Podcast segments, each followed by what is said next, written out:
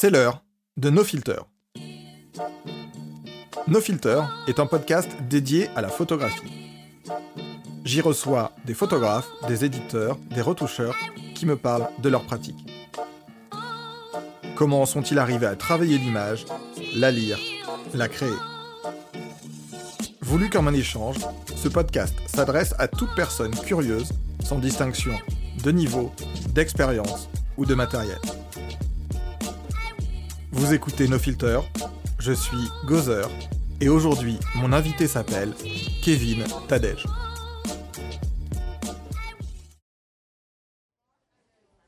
Bonjour Kevin, comment vas-tu? Bonjour euh, Gozer. Tu vas bien?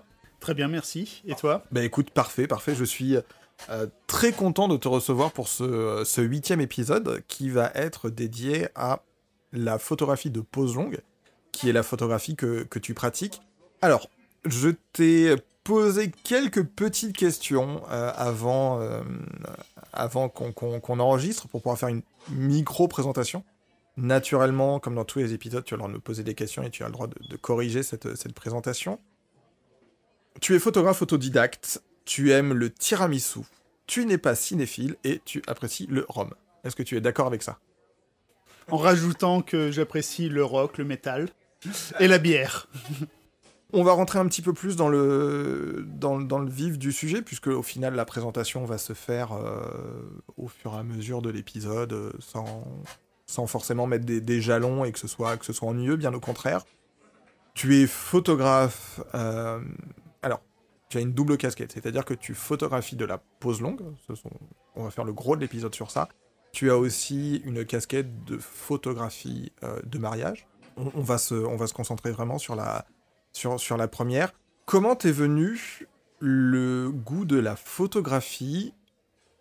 Quel est ton parcours? Euh, C'est une question que je pose très souvent, mais c'est pour montrer aussi aux personnes euh, aux auditeurs, que le, parcours est forcément jamais le même et qu'il n'y a pas de, parcours euh, unique pour faire de, de, la photographie. Ouais, tout à fait. bah, en fait, la photo est arrivée suite à un accident de vie donc un problème euh, de santé que, que j'ai eu. Et euh, j'avais un, un, vide en moi. J'avais un vide en moi.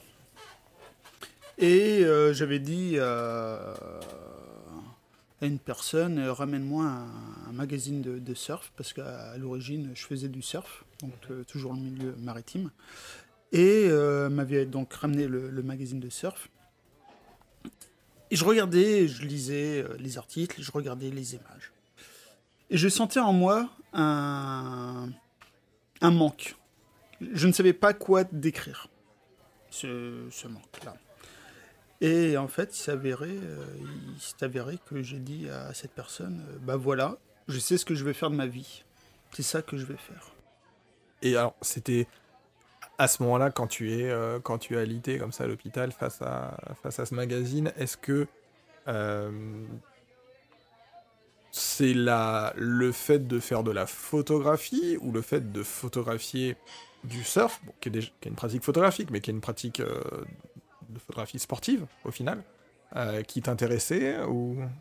Non, c'était le fait de photographier. Photographier et photographier l'eau. L'eau très souvent a une, a une place importante dans la photographie de, de, de pose longue et c'est c'est un élément qui est euh, bien que assez, assez simple et et protéiforme et, se, prête justement euh, très très bien à ça. Peux-tu me dire, euh, puisque tu es euh, justement autodidacte, donc comme tu n'as pas, pas forcément suivi de, formation ou de, on va dire de formation d'art ou d'école d'école photo, ce qui en soi est très bien aussi. Hein. Peux-tu me dire ce qu'est la pose longue pour toi et comment tu as découvert cette technique? Quels ont été tes premiers essais de pose longue? Alors en fait, j'ai commencé la pose longue euh, assez vite dans, dans, la photo. Pourquoi? Parce que j'ai commencé à faire des photos lorsqu'il y avait, euh, on dit, entre, le, entre chien et loup. On peut parler d'heure bleue ou d'heure dorée, c'est voilà, une, question qui, une question qui vient par la suite. D'heure bleue. Et en fait, j'ai commencé euh, donc la, la, photo comme ça, tout simplement. Et puis très vite, euh, j'ai commencé à la faire au... durant le... jour. Pourquoi? Parce qu'on m'a fait découvrir un, photographe qui est Alexei Titarenko. Je sais pas si tu connais. Non, mais on mettra le. J'ai pour habitude dans les épisodes comme ça quand on parle d'un photographe, euh, et je parle de, Sugimoto euh, plus, tard dans l'épisode, de, mettre les références dans le descriptif de, de dans le descriptif du, podcast pour que les personnes puissent aller voir. Donc n'hésite pas, tu me donneras le nom et puis on mettra les, les photos, les clichés, le lien de, de l'artiste. Donc Alexei Titarenko, donc qui est un photographe euh, russe naturalisé USA, enfin américain et euh, au final euh, qui fait des photos de pose longue mais sur euh, la foule. Voilà, et tout en noir et blanc, qui est toujours vivant. Hein. Toujours actif Toujours actif, ouais. Et franchement, c'est un, excellent photographe. Et c'est lui qui m'a donné le goût aussi de faire de la pose longue. Et quand, quand j'ai découvert son travail, je me suis dit, c'est super cool ce qu'il fait. J'adore, mais euh, je vais pas reproduire la même chose que lui. Donc, euh, bah, je vais m'entraîner, et puis euh, au fur et à mesure, bah, je vais me, me, mettre dans un, dans, un petit, dans une petite niche où il n'y a pas forcément grand monde qui, qui, fait ça. Quoi. Et, trouver, ton, trouver ton propre style. Alors, je vais, je vais casser le, le, plan que j'avais fait pour, pour repréciser pour repréciser deux petites choses, puisqu'on a parlé de, on a parlé de, entre chien et loup. Euh, il y a ce qu'on appelle euh, l'heure bleue et il y a ce qu'on appelle l'heure dorée. Donc l'heure bleue, c'est le laps de temps qui sépare le jour de la nuit. Euh, alors que l'heure dorée est la courte période suivant le lever de soleil ou précédant le coucher de soleil. Et donc dans le premier cas, ça emplit le ciel justement d'un bleu, d'un bleu très particulier. Et dans le deuxième cas, ça vient euh, l'or doré, ça vient euh, donner une teinte particulière euh, à, la, prise de vue et justement cet aspect, cet aspect doré. Pour compléter ce que tu as expliqué sur ce, photographe qui t'a donné envie de, faire de la photographie, pour les personnes qui découvriraient le, podcast avec cet épisode, ou qui considèrent qu'elles n'ont pas les bases techniques suffisantes, vous pouvez toujours vous référer à l'épisode 3, je vais arrêter de le dire au fur et à mesure, qui est l'épisode sur le, cours de photographie, mais en photographie, il va y avoir ce qu'on appelle le temps de pause, ou le shutter, euh, et c'est le temps pendant lequel vous laissez l'image s'imprimer sur votre cerveau, sur votre pellicule. Ce qu'on appelle la pause longue, c'est un temps qui est... Euh, on va dire, je vais utiliser, tu me diras si tu es d'accord avec moi, je vais utiliser 30 secondes.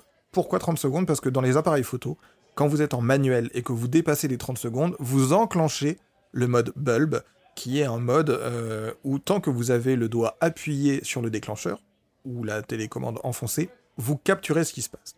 Donc pour faire très simple, les photographies euh, où on voit des voitures qui laissent une trace de lumière, donc qu'on soit en urbain ou au contraire qu'on soit euh, en forêt ou en bord de mer, dès que vous voyez un mouvement qui est fait par un ressac, quelque chose, un va-et-vient, on est sur de la pause longue. Alors, je ne dis pas que la pause longue commence à 30 secondes, absolument pas. Euh, la pause longue, c'est une question qui vient par la suite, la pause longue peut être largement inférieure à 30 secondes, mais le but de la pause longue, c'est de garder une trace euh, du temps qui vient, euh, qui vient raconter et qui vient, qui vient écrire quelque chose. Donc tes premiers essais comme ça, entre, on va dire à l'heure bleue, entre chien et loup, tout de suite, je vais faire un, rappel parce que ça, fait, ça me fait penser à, ce photographe dont tu viens de me parler, dont je suis incapable de retenir le, nom parce que j'ai une très mauvaise mémoire des noms. Euh, Hiroshi Sugimoto. Alors Hiroshi Sugimoto, il est toujours, il est toujours vivant, on en parlera un petit peu après, mais euh, pour vous donner un, exemple, c'est quelqu'un qui au Japon euh, a, donc c'est un photographe japonais qui est toujours vivant et qui a photographié des salles de cinéma durant les projections. Donc imaginez que vous avez une... Euh, il y a peut-être même fait ça aux États-Unis, je ne veux pas dire de bêtises. Euh, vous avez un immense carré blanc qui est l'écran sur lequel l'image a été projetée. Et avec la pause longue, on voit parfois les personnes qui se déplacent, les personnes qui bougent un peu la tête. Donc on va pouvoir utiliser soit la pause longue en propos, soit en technique, euh, comme, le fait, comme le fait Sugimoto. On revient à ta pratique la pause longue pour toi, c'est quelque chose que tu fais plutôt de jour, de nuit, en urbain, plutôt en nature? Quel est le comment tu travailles ta pose longue? Alors moi, je travaille la pose longue euh, déjà euh, de jour. Parce que je préfère. Euh, ça donne un côté, un côté assez irréel. Le fait de voir, par exemple, les nuages qui sont complètement filés, complètement flous, l'eau qui est complètement floutée, on, ne voit plus, plus réellement la texture parfois euh, sur, certaines, euh, sur euh, certaines images, c'est jusqu'à 20 minutes de pause. Et là, l'eau est, d'un calme, enfin c'est d'un plat. on ne peut pas s'imaginer s'il y avait des vagues ou pas. voilà. Donc plutôt, plutôt jour, plutôt nature. Ça t'arrive de faire de, ça t'arrive de faire de, la photographie alors je vais arrêter de dire pause longue à chaque fois, puisqu'on est dans un épisode qui est dédié à ta pratique, euh, qui, est la, qui est la pause longue. Ça t'arrive de, de shooter en urbain? Ça m'est déjà arrivé, tout à fait, à la défense. De la défense, euh, point Alexandre 3 aussi, mais je pense que pour le point Alexandre 3, euh, je vais y retourner d'ici peu, parce que ça, faut que je recommence là Ça se prête, c'est quelque chose qui t'intéresse, mais toi, à la base, tu es plus, euh, tu es plus sur de la photographie euh, nature. Nature, et en plus de ça, euh, maritime. Maritime, d'accord. Donc vraiment, vraiment le littoral, vraiment, d'accord. c'est, effectivement quelque chose qui, qu'il est bien de préciser, parce qu'après nature, effectivement, on peut faire de la photo de pose longue à, la montagne, en, en, forêt. Il n'y a, pas de, a pas de limitation à ça. Photographe autodidacte, tu alors j'utilise le terme collaborer parce que généralement c'est comme ça que ça fonctionne avec les euh, avec les marques même si on donne d'autres noms ambassadeurs euh. donc tu es photographe autodidacte tu collabores avec une marque de matériel et tu organises aussi euh, des workshops sur le thème de la pose longue est-ce que tu peux m'en dire un peu plus? Donc je suis chez Coquin depuis depuis bah, l'été dernier. Est-ce que tu peux préciser ce que fait cette, euh, ce que fait cette marque, quel matériel tu utilises euh, de, de, cette marque? Et en quoi ce matériel est, euh, je vais pas dire indispensable, parce qu'on peut faire sans, mais quel est ce, quel est, quand je te dis qu'on peut faire sans, on n'a pas la vidéo, mais je te, tu, je te vois donner la tête en mode bah non quand même. techniquement, on peut faire sans. C'est beaucoup plus compliqué, mais est-ce que tu peux dire ce que c'est et comment tu l'utilises? Oui, donc en fait, ce sont des, des filtres euh, donc qui sont opaques, d'accord, pour limiter euh, la, lumière qui rentre donc dans, l'objectif. Et donc ça, ça va rallonger le temps de pose. C'est ce qu'on appelle des, c'est ce qu'on appelle des filtres ND. Euh. Je reviens très rapidement sur cette notion de pause longue que j'avais déjà effectivement expliqué dans, l'épisode 3.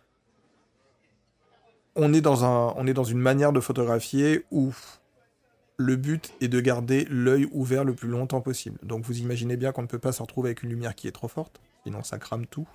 Euh, donc de nuit, de la pause longue, c'est pas un problème. Par contre, dès qu'on a des sources de lumière, voire dès qu'on est en journée, euh, malheureusement, au moment, on ne peut pas limiter l'entrée de lumière. Donc on vient utiliser euh, des filtres. et je vais te laisser reprendre la main pour nous expliquer un petit peu comment ça fonctionne.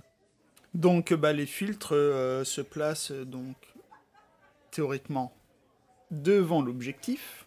Je dis bien théoriquement parce que maintenant, il y a des, avec les systèmes hybrides, etc., on, peut mettre des filtres au cul de l'objectif entre le capteur et euh, la lentille euh, l'objectif. Quoi, hein.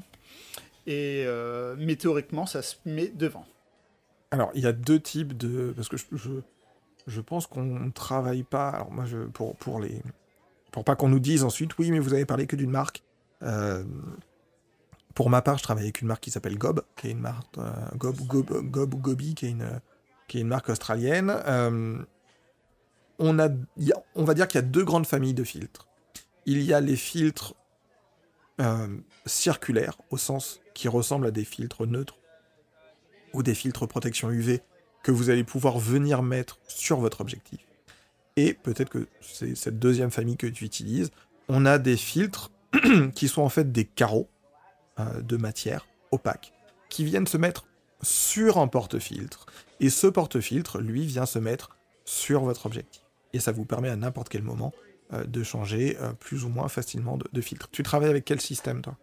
Moi, je travaille avec le. Alors, j'ai commencé avec le, avec le système de filtre circulaire. Et depuis que je suis donc euh, chez Coquin, je suis bah, au format carré. Au format carré. Pour les, pour les personnes qui se posent la, la, question en se disant oui, mais un filtre circulaire, en fait, peut-être que le, filtre format carré, c'est plus simple parce que quand on retire le, carreau, euh, on revient à une valeur de base. Il existe, euh, et de toute façon, on parlera de cette marque après qu'on va parler des pieds.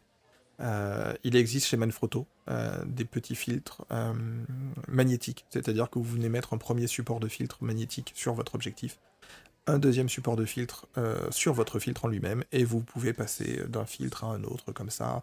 Et je ne veux pas dire de bêtises, parce que je ne suis pas habitué au support de filtre euh, carré, donc ce qu'on appelle les, carreaux, mais normalement je crois qu'il y a aussi des supports magnétiques qui permettent euh, d'aller un petit peu plus vite euh, sur, la, sur, la, sur la gestion de la chose. On parlait de ce photographe russe. Alors attends, avant de passer à cette question-là, parce que j'ai posé une question, mais je te, je, te, je te coupe dans la réponse. Donc, tu travailles avec cette marque euh, Coquin, comment ça se passe? Ce sont des personnes qui te... C'est quoi ça, consiste en un prêt de matériel, une représentation de matériel? Chaque fois que tu passes dans un podcast, tu dois dire Coquin un certain nombre de voix ou ça se passe comment? Euh, C'est secret entre nous. Oui, bien sûr, bah, c'est le but d'un contrat, donc je vais pas te, donc, vais pas tirer les verres du nez. donc j'en parlerai pas plus, mais oui, j'ai du matériel euh, de chez eux. ils ont des photos de moi qui a été représenté lors du salon international euh, du salon de la, photo, hein, à Paris. Voilà. Donc euh, maintenant, euh, cette année, comment ça va se passer, je ne sais pas, parce que c'est vrai qu'avec le Covid, avec le Covid, c'est compliqué. ouais. Mais là, je suis en contrat pendant 5 ans. Pendant 5 ans. À côté de ça, tu organises des workshops sur la sur la photographie de pose longue? Tout à fait. Donc donc c'est des stages. Euh, soit d'une jusqu'à trois jours. Et euh, donc, du coup en bord de mer? En bord de mer, ouais. Et là, bah, le prochain, c'est le 18, 19, 20 septembre 2020, euh, qui se passe à Quiberon. Donc... Comment ça se... Alors, l'idée, objectivement, il hein, n'y a pas de... je reçois des photographes pour, qui me parlent de leur pratique, des choses comme ça. Donc l'idée, c'est pas non plus. je suis pas en train de poser la question à Kevin. Euh, pour qu'il pour récite son truc, c'est pour qu'on comprenne comment ça fonctionne, comme le fait euh, de lui demander comment, euh, comment il travaille en collaboration, on va dire, avec, avec Coquin. sinon, vous pouvez vous reporter à l'épisode 2 où j'interviewe Day Han, qui lui est en cheville avec la marque Fujifilm sur du prêt de, du prêt d'objectif, prêt c'est un ambassadeur Fujifilm. Donc, c'est quelque chose qui se fait très souvent. Et pour revenir, pour pas perdre le fil, euh, quand vous regardez de la photographie, quand vous regardez un match de foot, euh, pour les personnes qui aiment le, foot, euh, ou des Jeux Olympiques, des choses comme ça, quand vous voyez sur le bord du terrain des photographes avec des énormes objectifs qui sont gigantesques, des 500 mm, des, des 700, des choses comme ça qui permettent d'aller très loin dans le terrain, je vous le dis tout de suite, très souvent, ce sont des prêts par les marques pour ces photographes-là de sport parce que ce sont des choses qui valent une blinde. Donc, ne vous offusquez pas on n'est pas en train de faire le Doritos Gate de la photographie. Hein. Ne vous offusquez pas. Le prêt, la collaboration marque-photographe, c'est quelque chose qui existe depuis des années, euh, qui s'est encore renforcé via le numérique, et c'est quelque chose qui est nécessaire et pour les marques euh, et pour les photos. La parenthèse est fermée. Revenons sur les workshops. Donc, comment se passe un workshop et comment tu fonctionnes avec tes euh, avec tes, élèves? Est-ce que c'est un grand groupe? Est-ce que c'est un petit groupe? Qu'est-ce que tu leur apprends? Donc en fait, euh, les workshops euh, se, font, donc, comme je disais, d'une à trois jours. D'une à trois journées, pardon. ça va de une personne à 4-5. Pas plus. C'est petit groupe. Pourquoi petit groupe? Pour pouvoir être réellement présent pour chaque personne, pour pouvoir leur expliquer comment faire la pause longue, les modes de calcul, parce qu'il y a des calculs à connaître, leur fournir les calculs qui peuvent euh, écrire, tout simplement. Comme ça, les ont à vie. Et, euh, ça, ouais. Et leur euh, faire aussi apprendre la composition de l'image. Dernière question par rapport au workshop. Euh, ça coûte cher. Une... Pas, pas, par- pas spécialement par rapport à ton workshop. Hein. Je te demande pas de me sortir ta grille de tarifs, mais j'imagine que tu t'es renseigné sur ce que font les, les petits copains et sur les workshops en photographie de manière générale. Euh, pour participer à un workshop, et donc là j'insiste, pas forcément le tien, pour participer à un workshop, par exemple sur de la pose longue ou sur euh, autre chose, euh, le, le billet d'entrée, il, est, euh, il est à combien? Le billet d'entrée, il va être à 150 euros en France. Dès lors que tu veux euh, voyager, tu vas aller aux îles Faroé, tu vas aller euh, en l'île de Skye, etc. Là, tu vas rallonger sévère. c'est c'est normal. Après, tu as des questions d'assurance, tu as des questions de, euh, tu as des questions de, de transport. On parlait tout à l'heure de ce photographe, euh, russe naturalisé euh, américain qui fait du noir et blanc. Comment travailles-tu tes clichés? Est-ce que tu travailles à l'argentique, au, numérique? Et tu as déjà commencé à répondre à cette question dans la, dans la réponse d'avant, mais je glisse euh, tout doucement ça sous le tapis. Est-ce que la photographie de pose longue nécessite du matériel ou des connaissances particulières? Et si oui, lesquelles? Alors, pour répondre à, tra- à ta première question, je suis au réflexe. euh, je suis chez Nikon euh, au D704 euh, D750. Pardon. Tu tu tu pas de marque? Non, Je plaisante. Ok. Non, non, non, je plaisante complètement. Euh, donc Nikon, Ouais, Nikon euh, D750. t'as toujours, tu as toujours commencé par du, par du Nikon? Oui. Ok. Ton, ton premier boîtier, c'était un quoi? Un P. euh, je sais plus combien. D'accord. Mais t'as commencé, t'as commencé sur un bridge et euh, tu es parti ensuite. euh, Sur un D90. Alors, petite, petite cheville dans le raisonnement, dans la discussion par rapport à ton, par rapport à ton, ton cursus, ton apprentissage. À quel moment tu t'es senti l'envie de passer d'un bridge à un réflexe euh, par, rapport à, par rapport à tes connaissances? Est-ce qu'à un moment tu t'es dit, là j'ai... Alors, j'ai essayé de le formuler de deux manières. Euh, le bridge est trop limité par rapport à ce que je sais déjà. Et donc, du coup, il faut que je passe vers un autre type de boîtier. Ou euh, une un autre biais qui serait, ok, donc euh, j'arrive à fonctionner avec du bridge. Je comprends ce que je fais. Mais je me rends bien compte que ce qui me reste à apprendre, de toute façon, je pense qu'on apprend toujours, même en photographie, ce qui me reste à apprendre, maintenant, je peux ne le faire qu'avec du, du matériel qui est un petit peu plus technique. Et technique avec de, de grands guillemets. Allez, pas me faire dire qu'une personne qui photographie au bridge, euh, elle fait pas de la photographie. C'est pas, pas ce que je dis. Alors, en fait, lorsque j'ai commencé la photo, donc avec, avec ce fameux bridge, euh, six mois plus tard, j'ai fait un concours sur le thème liquide qui était organisé par la ville de Chartres. Et je suis arrivé premier. Et je me suis dit, je pense qu'il y a réellement quelque chose à faire en photo. Alors, tu avais fait quoi comme, euh, tu avais fait quoi comme cliché pour ce, pour ce, pour ce concours? C'était une goutte d'eau en rebond qui était en suspension euh, en macro. D'accord. Et t'avais fait ça, t'avais fait ça au bridge? J'avais fait ça au bridge, euh, et puis réellement, c'était euh, dans, un, dans un saladier noir, avec le petit goutte à goutte du filet d'eau du robinet, quoi. Et puis, euh, et puis voilà, à l'ancienne. Tu t'y étais pris, tu, t'es pris combien de fois pour arriver à obtenir le, le bon, j'allais dire le, le, le bon fichier, enfin pour obtenir le bon cliché? Pas énorme. Je sais pas, en une demi-heure, même pas. C'était, c'était l'affaire était... Joli, joli, joli, joli. Avec une petite, une petite lumière en sus ou euh, Ah non, non. lumière naturelle. lumière euh, naturelle, ampoule, et j'avais passé ça en, en noir et blanc, avec une petite chromie euh, légèrement bleutée. Oui, ouais, forcément, c'est de l'eau. si tu transformes ça en rouge, ça va venir du vin. Enfin, il y a déjà un mec qui a transformé de l'eau en vin, donc on va pas forcément revenir sur ça. Il a eu Euh, des problèmes depuis. Il y a eu des problèmes depuis complètement. Argentique, numérique, donc tu m'as dit numérique. Euh, Et du coup, est-ce que la photographie euh, de pose longue nécessite du, du matériel ou des connaissances en particulier? Alors, Oui et non. Oui, à minima, Oui il vous faut un pied. si vous n'avez pas de pied, euh, ça va être compliqué. Voilà. Donc, euh, à minima, c'est le pied. Euh, télécommande, c'est mieux. Alors, est-ce que tu, est-ce que tu peux, est-ce que tu peux expliquer euh, euh, simplement pourquoi la, la télécommande est mieux?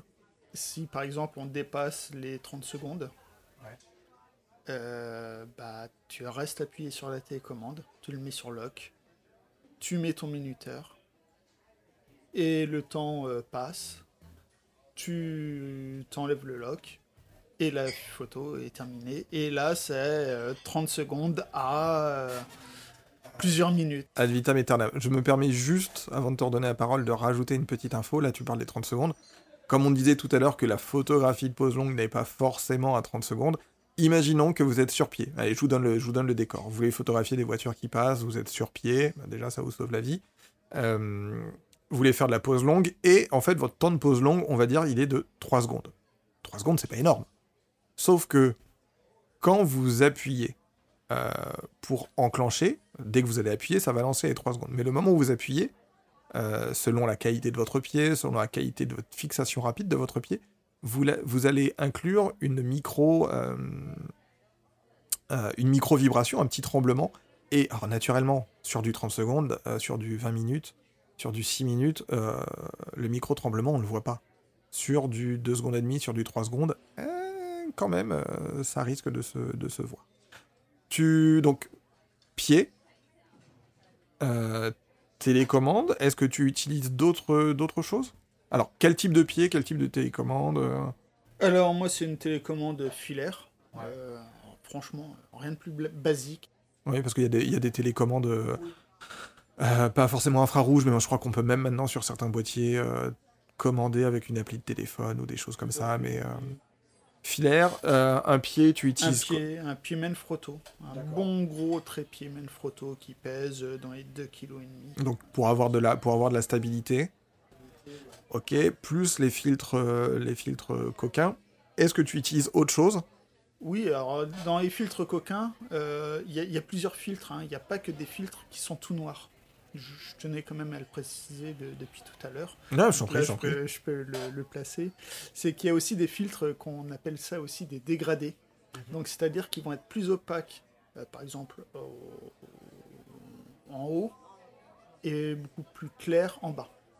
Voilà. Donc ça, c'est pour redensifier en fait le, le ciel, pour que euh, le ciel ait beaucoup plus de texture, parce que sinon, euh, comment dire ça, euh, bah, le ciel serait beaucoup trop clair. Et ça te permet de, ça te permet déjà, avant même de passer sur de la, de penser à la post-prod, d'avoir un, élément euh, de travail sur ta, sur ce qui va amener à ta composition. Alors, je fais un petit ajout sur, enfin, je reviens sur ce que, sur ce que tu dis. Vous imaginez bien que forcément, si vous avez un filtre dégradé, c'est plus intéressant de l'avoir sur un filtre qui rentre dans un, porte-filtre, donc de type, euh, de type carré, que sur un filtre circulaire. Sur un filtre circulaire, votre filtre dégradé, même pas si ça existe sur un filtre circulaire, mais euh, ce serait un petit peu le bousin. À moins d'avoir effectivement ces filtres magnétiques dont je vous parlais, là vous le mettez comme vous voulez. Mais si vous devez calculer le pas de vis pour que la bonne partie soit en haut, ça va être un petit peu compliqué.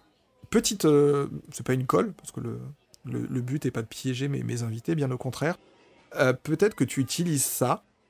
Quand je faisais de la formation, euh, pour les personnes qui voulaient euh, être certains que leur appareil était bien droit, tout ça, qu'il n'y avait pas de problème, qu'ils étaient à niveau, je leur conseillais d'utiliser un petit niveau à bulles. Alors il y a des petits niveaux à bulles qui peuvent se mettre sur la griffe de flash et qui vous permet, si votre, si votre pied, lui, n'a pas de niveau à bulles, de vous assurer que vous êtes bien droit pour faire votre, votre composition.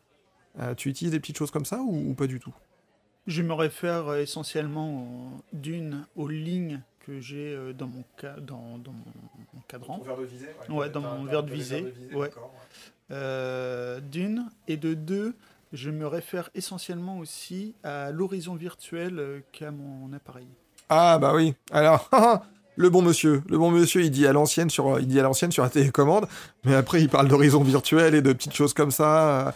D'accord. Alors c'est vrai que le verre de visée quadrillé est quelque chose qui peut être très intéressant, notamment dans ce, notamment pour cette utilisation-là.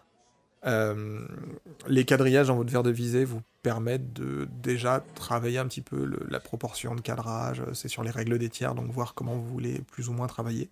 Mais sinon, vous avez aussi la possibilité de ce petit, euh, comment dire, ce petit euh, niveau à bulle que vous pouvez mettre sur votre, griffe de flash. Au niveau du temps, tu parlais de... Euh, j'aurais dû mettre un, blanc plus lent entre niveau et temps, tu vois, j'aurais dû laisser passer 2-3 secondes. Ça aurait donné un côté énigmatique. Euh, au niveau du temps de pause, j'arrête de dire des bêtises, tu parlais tout à l'heure de calcul, en sachant que je suis le premier à dire que dans la photographie, il y a des maths qu'il faut en connaître un minimum, mais qu'après, il faut arrêter de se prendre la tête. Surtout que les maths et moi, ça fait deux. Euh, comment tu calcules? Qu'est-ce que c'est que ces calculs? Comment tu, comment tu travailles avec? Je te, donnerai ma solution à moi après. Hein. Tu vas voir, elle est très très très très simple. Et les calculs, euh, c'est simple venez à mon workshop et vous les aurez. Non, plus sérieusement. Par rapport, les, les, calculs, ils se basent par, les calculs, ils se basent par rapport à quoi? Par rapport. Euh, j'ai la réponse, mais c'est pour, pour que les personnes, les personnes qui écoutent ça comprennent. Bien sûr, en fait, c'est, euh, on va prendre la, le temps de pause référence, c'est-à-dire sans filtre, sans rien. Et ensuite, il y a tout un calcul à faire avec les filtres que l'on va mettre. Donc, voilà. Petit aparté sur les, sur les filtres. Euh, je veux pas te dire de bêtises, moi je crois que je dois utiliser un filtre euh, un filtre 64, un filtre 1000, enfin voilà, j'ai une batterie de 3-4 filtres. La valeur qui est euh, derrière le ND 64, ND 1000, enfin il y a énormément de valeurs. C'est simplement, si vous voulez, le degré d'opacité de votre verre, et comme l'a très bien dit mon invité, en fonction de ce degré d'opacité, vous pouvez, euh, vous devez multiplier le, temps de pause. Et du coup, euh, bah, ça vous permet de savoir euh, quel est le temps de pause que vous devez donner, que vous devez compter pour, pour faire la, la, photographie. De mon côté, j'utilise quelque chose qui est plus simple, mais après, je peux comprendre aussi le fait de vouloir faire les, les calculs à la main. Je crois que je t'en avais déjà parlé quand on s'était fait un petit apéro pour discuter euh, pendant, le, pendant le confinement. Alors, je ne me limite pas à, donner une marque de matériel, tout ça. J'en suis pas encore euh, à, recevoir des mails du CSA en disant euh, vous n'avez pas respecté, vous n'avez pas parlé de suffisamment de trucs. Plus de diversité, s'il vous plaît, monsieur Gozer. Je vais vous parler d'une appli. Comme quand je vous parle de Snapseed, comme quand je vous parle de caméra, de, de, de l'appli d'Open Camera, je ne suis pas en train de dire que c'est l'appli à utiliser. Vous pouvez utiliser, pour les utilisateurs d'Android, pour ceux qui ont choisi de, croquer la pomme, j'imagine que ça existe aussi, une application qui s'appelle ND Expert. ND Expert a différents modes. C'est une application où vous pouvez dire voilà, moi, mon temps d'exposition réel, à savoir, le temps d'exposition réel, on va dire, c'est celui qui est sans filtre, celui de l'appareil photo. Mon temps d'exposition, c'est telle valeur. Et dessus, je viens utiliser un filtre euh, ND, donc qui décale de 6 crans, ou je viens utiliser un filtre 1024 qui décale de 10 crans, donc vous pouvez choisir vos filtres. Vous pouvez même rajouter des filtres, puisque certains filtres avec des glissières, je parle pour les filtres, euh, tu me diras si ça fonctionne pour les filtres coquins, mais certains, filtres euh, circulaires qu'on vient mettre sur les objectifs peuvent s'emboîter les uns dans les autres, donc on peut tout à fait ajouter à un filtre 64 euh, ND64, on peut lui rajouter un filtre 512 ou peu importe. Et l'application va vous dire ok, bon, bah, si votre temps d'exposition c'est 5 secondes et que votre filtre c'est un ND64, donc ça fait 6 stops, votre temps, euh, votre, temps pour obtenir quelque chose de correctement exposé, c'est 5 minutes 20. Vous allez dire que je suis une grosse feignasse, et je sais que Kevin, euh, derrière ses lunettes, est en train de me juger. Et j'ai envie de vous dire, oui, complètement. Par contre, euh, vous allez comprendre pourquoi l'application est, bien. Effectivement, quand on travaille avec euh, des numériques, et je vais essayer de faire un rapide sur ça, quand on travaille avec des numériques, sur l'écran digital, quand on est à la télécommande, très souvent, il vous affiche euh, le temps qui est en train de se dérouler. Donc, Quand on est en mode bulb, sur un boîtier, il vous dit, voilà, là vous êtes à une seconde, deux secondes, trois secondes. Il compte pour vous. Si vous décidez de travailler à l'argentique, ou si vous décidez de travailler avec des boîtiers qui sont peut-être un peu moins évolués en numérique, c'est bien de choisir en temps et de se dire là je fais de la pause longue, mais il faut être capable de compter le temps. Et si vous regardez ce qui se passe autour pendant une pause de 20 minutes, il faut avoir un minuteur, un truc qui va couper au bon moment. Donc, certes, c'est très très bien de faire les, calculs, c'est presque à la limite la méthode que je vous recommande, mais il faut aussi à un moment avoir un minuteur, un truc qui vous dit hep hep hep, euh, là c'est le temps. Et il faut s'arrêter, euh, il faut s'arrêter à, à, ce temps-là. Toi, tu travailles pas avec, tu travailles pas avec une appli? Non, je travaille euh, pas avec l'appli. La seule appli, ça va être la calculatrice de mon boîtier. Ouais. Enfin, de mon boîtier, de mon téléphone plutôt, pardon. Et euh, le fait, c'est. Donc je fais mes calculs. Il va me dire bah voilà, Kevin, euh, là il y en a pour 7 minutes. Qu'est-ce que je fais? Bah, Je mets un minuteur de mon téléphone sur 7 minutes. Je déclenche, c'est-à-dire d'une main, il y a la télécommande, de l'autre, il y a le téléphone. J'appuie en même temps. Et une fois que la télécommande, euh, enfin que le téléphone me dit c'est bon, ça fait 7 minutes. Je redéclenche, enfin j'arrête plutôt euh, le shutter de, Alors, si vous êtes une geek ou un geek et que vous programmez et que vous aimez la photographie, n'hésitez pas surtout à essayer de créer une application qui soit sur une API euh, Nikon ou Canon qui permette de déclencher euh, de la pause longue avec un minuteur et qui calcule tout seul.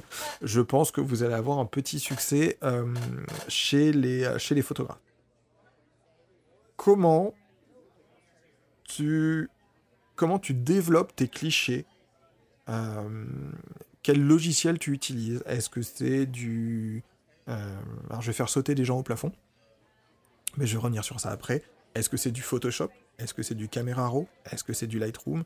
Est-ce que c'est du Capture One? Ou peut-être même un autre Toi, comment tu travailles tes photos? Euh, Je les développe euh, sous euh, Camera Raw. D'accord. D'accord. Et ensuite, Photoshop pour tout ce qui est contraste. voilà, c'est tout. Je tiens à préciser, parce que j'en ai, faisant des expositions J'en ai vu euh, du monde me poser des questions ou même des personnes qui étaient très affirmatifs, me disant vos photos, c'est que du montage. Et je tiens à dire non. C'est que du réel.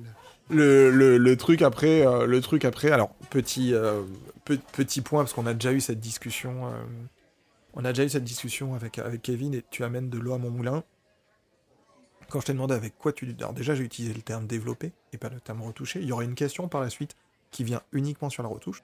Euh, tu m'as dit que tu développais avec euh, Camera Raw et ensuite Photoshop. Alors, tu, m'arrêtes si tu pas d'accord. On est bien d'accord, mesdames et messieurs, je vous le dis depuis un certain nombre de fois, Photoshop n'est aucunement un logiciel de développement de photos. Photoshop, c'est pour faire de la retouche ou de l'amélioration. Donc rajouter du contraste, des choses comme ça. Euh, si Kevin dit qu'il passe par Camera Raw, alors Camera Raw, euh, on va dire que c'est pour faire du cliché presque à l'unité ou euh, deux, trois clichés. Ouais. Et en fait, c'est un, donc c'est un add-on de Photoshop et Camera Raw, c'est Lightroom. Enfin, pardon, Lightroom, c'est Camera Raw avec une interface qui est faite pour passer, pour que ce soit plus agréable, de passer du temps dedans et une notion de bibliothèque. Camera Raw Lightroom, même combat, même résultat. Ça, euh, je vous en ai déjà parlé. Après, on a Capture One qui permet de faire autre chose. C'est un autre débat. Mais Camera Raw, Lightroom, c'est exactement la même chose. C'est vraiment juste l'interface qui change. Le résultat sera toujours le même. Par contre, vous ne pouvez pas développer des photos avec Photoshop. C'est pas possible. Euh, il faut arrêter ça. Photoshop, c'est euh, pour euh, truquer ou corriger. Quand, quand des personnes te disent oui, mais c'est de la montage, c'est du montage, c'est de la retouche, c'est des personnes qui pas forcément idée de, ce que c'est. Mais du coup, quand on te, dit ça, ta, réponse pédagogue et gentille avec ton plus beau sourire, c'est quoi? Bah, c'est à propos. Alors, j'ai une petite anecdote à, propos de ça. C'est un jour, donc, en plein festival, dans l'Ain. Et euh, une femme euh, vient me voir. Il me dit euh, Votre photo d'Atrota, euh, c'est que du montage. Je fais Bonjour madame. Je fais Comment ça? Qu'est- Qu'est-ce Bon. qui se passe? Bonjour, qui êtes-vous? On va, on va juste commencer par dire bonjour, si vous voulez, avant de s'envoyer des parpaings, euh, avant de s'envoyer des ouais. parpaings en travers. Euh, C'est-à-dire, puis-je Et euh, elle me fait oui, moi je suis habitante, enfin je viens de Normandie, à côté d'Etretat, et je n'ai jamais vu Etretat comme ça. Avec, un, avec un, la mer qui est aussi plate, avec les nuages comme ça, c'est forcément que du montage. Et là je lui ai dit, je fais non, non, je vous assure, c'est que de, de la- de la pause longue, quoi. Donc je commence à lui expliquer. Et elle me regarde, me fait non, je ne vous crois pas. Et là, j'ai été forcément obligé de lui dire, bah, écoutez, madame, je suis très content parce que vous connaissez mieux le travail, mon travail que moi. mais, mais du coup, t'as été, t'as été très poli et c'est c'est plutôt classe à toi, mais euh, t'as pas un boîtier autour du cou, déjà pour montrer que c'est toi le photographe quand tu fais une expo, euh, pour que les gens arrêtent de dire, mais du coup, euh, je vais prendre une petite tasse de champagne. Non, non, c'est pas moi en fait, c'est, faut, se calmer. Mais t'as pas un, boîtier, t'avais pas un boîtier pour dire, regardez, donnez-moi 30 secondes, je vais vous expliquer ce que c'est que le principe de la pause longue. Parce, parce- alors là, on n'est même pas dans le débat retouche-développement, c'est malheureusement pour cette personne, et c'est dit sans aucune animosité ou quoi que ce soit, c'est une méconnaissance pure de, de la technique. euh, Même si je trouve ça mignon, hein, la personne qui vient de voir en me disant écoutez, connais très très bien Etrota, euh, laissez-moi vous dire que ça ressemble pas à ça. hein. Euh, oui, bah oui, c'est de la pause longue. Quoi. Et donc, euh, bah, c'est assez compliqué. Donc, euh, pour revenir à ta question, euh, si parfois je leur montre. Mais tout dépend de la typologie des personnes que j'ai en face de moi. Tu veux dire que parfois il y a des personnes qui sont. euh, je, vais, je vais formuler ça différemment. Il y a des personnes qui mettent, qui mettent pardon, excuse-moi, peut-être un peu trop d'affect dans la manière de formuler la question et tu te rends compte que même avec la meilleure volonté, ce sera compliqué de leur expliquer. C'est ça. Donc, euh, je préfère couper court et euh, leur dire bah, c'est bien, vous connaissez mieux le travail que, que mon travail. Et voilà, c'est bien pour vous. Bravo. Mais alors, du coup, tu amènes de l'eau à mon moulin. euh, quand tu sens que c'est une personne qui, euh, euh, j'allais dire, avec qui on peut discuter, euh, tu, tu, tu fais quoi? Tu leur expliques comment? Tu... Voilà, ça, ça peut durer des minutes, des dizaines de minutes. euh, c'est euh, super cool. Pourquoi? Parce que euh, bah, je leur montre. euh, je leur montre euh, que sur ma carte SD, j'ai les JPEG et en, les RAW. Et donc, comme quoi que c'est pas trafiqué, que. euh, non, c'est c'est que du vrai. Et je leur montre aussi en, en live, ouais. Je leur montre en live. Ça m'est déjà arrivé. Euh, on parlait de festivals, d'expos, de choses comme ça. Question très très mercantile, peut-être qu'on abordera ce thème un petit peu après, mais est-ce que suite à une discussion comme ça, il est déjà arrivé que des personnes t'achètent des clichés? Les clichés sont vendus euh, lorsqu'il y a un coup de cœur. Donc on commence rarement un coup de cœur par... On commencera vraiment un coup de cœur euh, par C'est le si sbeul c'est euh, du foot en montage ou pas. D'accord, je comprends. Non, mais c'est une. euh, C'est une bonne. C'est une bonne réponse, enfin, c'est une bonne argumentation. Donc, je continue euh, dans, cette, dans cette ligne. Donc, on, on vient de parler très rapidement, parce que je veux pas être lourd sur ça. Je suis sur autre chose euh, de, de Photoshop, de Lightroom, de, de Camera Raw. Donc, tu travailles avec Camera Raw. Tu m'as dit que tu travaillais avec Photoshop. Toujours en différenciant bien le développement de la retouche. Est-ce que euh, de manière générale, euh, parce que c'est forcément quelque chose qui est in- inhérent à la pause longue, est-ce qu'il t'arrive parfois euh, de euh, retoucher euh, des photographies en pause longue Alors, retoucher des photographies en pause longue, pour les personnes qui nous écoutent, c'est pas, on n'est pas sur Luminar ou un truc comme ça et dire je vais faire apparaître un ciel différent. Non, c'est te dire ah bah tiens, là j'avais pas vu, mais au final, il y a un bateau qui rentre dans le chenal, ou il y a un petit truc, ou j'avais une pédouille sur mon objectif et. de, corriger l'image, c'est pas la truquer, hein, ce que j'entends. Alors, euh, effectivement, euh, tout ce qui est euh, élément perturbateur, je vais l'enlever, c'est-à-dire tout ce qui est pétouille. hein, parce que mon boîtier, il en a. Le capteur, il, il- Voilà. Donc tout ce qui est poussière, j'élimine. Parfois, ça peut être les petites bouées jaunes que qu'on a à la plage. Bah oui, parce que je suis en milieu maritime, donc les petites bouées jaunes là qui sont au large, bah parfois je suis forcé de les enlever. C'est pas un gilet jaune qui est en train d'apprendre à nager. Non, mais en train de se noyer peut-être. je suis désolé, elle, dépassait de la malle, celle-là j'aurais pas dû. D'accord, donc correction de petite pétouille, correction de euh, ce qu'on va appeler entre guillemets, euh, pas accident, parce que des, impondérables peut-être? Oui, enfin une bouée jaune, euh, ça c'est... Mais je préfère l'enlever. Et d'avoir l'image... Sauf si, j'imagine, sauf si dans ton, dans ton cadrage, dans ta composition de l'image. Au contraire, c'est euh, elle vient amener un mouvement ou elle, elle, elle, amène quelque chose qui fait, qui fait un véritable sens. Mais euh, voilà. Euh, et après, je tiens à préciser, pardon, c'est tout ce qui est bateau qui rentre dans un chenal ou qui en sort. Il faut savoir que en faisant de la pause longue, euh, tout ce qui bouge devient flouté et voire même euh, disparaître. Donc le bateau qui passe sur 5 euh, minutes, au final tu le vois pas. Tu, tu, le vois pas, mais tu peux voir le, tu peux effectivement avoir à corriger un peu le, le la trace qu'il peut laisser derrière ou pas. Mais enfin, c'est des, des, choses effectivement voilà, très très légères quoi. Sinon tout est naturel façon, c'est une précision qu'on aurait faite à un moment, mais juste rappeler aux personnes qui nous écoutent et qui ont un boîtier euh, photo, quel qu'il soit, que euh, du moment où vous avez euh, un mode manuel, vous pouvez faire de la pause longue. Hein. on parle depuis tout à l'heure de, matériel parce qu'on on, essaie de faire quelque chose de cadré en se disant bah, si vous voulez obtenir un résultat déjà très qualitatif, à minima il faut un pied, à minima il faut une télécommande. Euh, vous pouvez faire la photo de pose longue la nuit, donc du coup vous n'aurez pas besoin de filtre. Mais euh, c'est accessible, euh, c'est accessible à vraiment tous les, tous les boîtiers.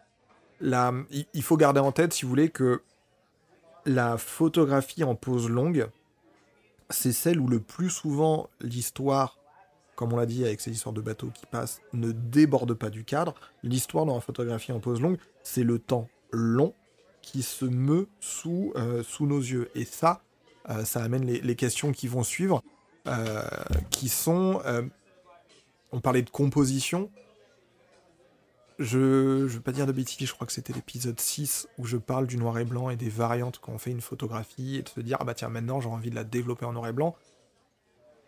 À un moment qu'on a envie de photographier en noir et blanc, on va mettre son appareil photo en mode de représentation noir et blanc, comme ça, l'aperçu rapide est en noir et blanc. Quand on travaille en RAW, naturellement, le sera brut, mais on a déjà une prévisualisation en noir et blanc pour voir les masses, des choses comme ça. Donc ça demande un travail intellectuel de euh, prévision, d'anticipation. En termes de composition, en termes de cadrage, alors tu m'as parlé de, euh, euh, tu m'as parlé de, de, la règle des tiers qu'il y avait dans ton, dans ton verre de visée, tu m'as parlé de l'horizon virtuel qui était dans ton boîtier, mais comment on compose une image quand on doit imaginer, quand, on doit imaginer, quand on doit imaginer une résultante qui est au-delà du, au-delà du temps. Comment tu travailles ta composition? Est-ce que le temps ne rentre pas du tout en compte? Ou est-ce que tu essayes de dire, bon bah là, euh, je vais faire ma composition, euh, euh, ça doit durer 20 minutes. D'ailleurs, est-ce que tu fais d'abord ta composition, ensuite tu calcules ton temps? Est-ce que tu fais d'abord ton calcul de temps et en fonction de la résultante de temps, tu vas faire une composition en te disant là ça va être 20 minutes. Par rapport à ce que j'ai devant moi, en 20 minutes, il peut se passer telle chose ou telle chose dans tel coin. Comment tu travailles ça? Comment se fait ta, ta compo, ta gestion de ce qui va être dans ton image, du hors-champ? Alors, euh, petit aparté pour tout ce qui est euh, noir et blanc, par exemple. Euh, je, ne fais, je ne mets pas mon boîtier en noir et blanc. Je le laisse toujours en couleur. Pourquoi? Parce que tout est dans ma tête. Et quand je suis sur une scène, je il y a, l'image est déjà représentée dans, dans mon cerveau. Et c'est après que je vais avoir la résultante, que je vais regarder mon boîtier et que je vais m'imaginer ça en noir et blanc et que je vais transposer après en noir et blanc euh, grâce à Photoshop. Alors, avant que tu, avant que tu répondes, je, je, je, remets une pièce sur ça. Euh, quand je fais du noir et blanc, par exemple, je travaille en RAW, pas en RAW plus JPEG. Tu vas comprendre pourquoi je dis ça, parce que peut-être que toi tu travailles en RAW plus JPEG. Donc quand je travaille en RAW et que je travaille en noir et blanc, ma prévisualisation dans mon boîtier est en noir et blanc, naturellement, quand le rang arrive, il est, euh, il est, il est brut, il est en couleur et tu en travailles derrière. Est-ce que toi, tu fais RAW plus JPEG pour avoir quand même une trace de l'équilibre de masse qui était le noir et blanc sur ton champ?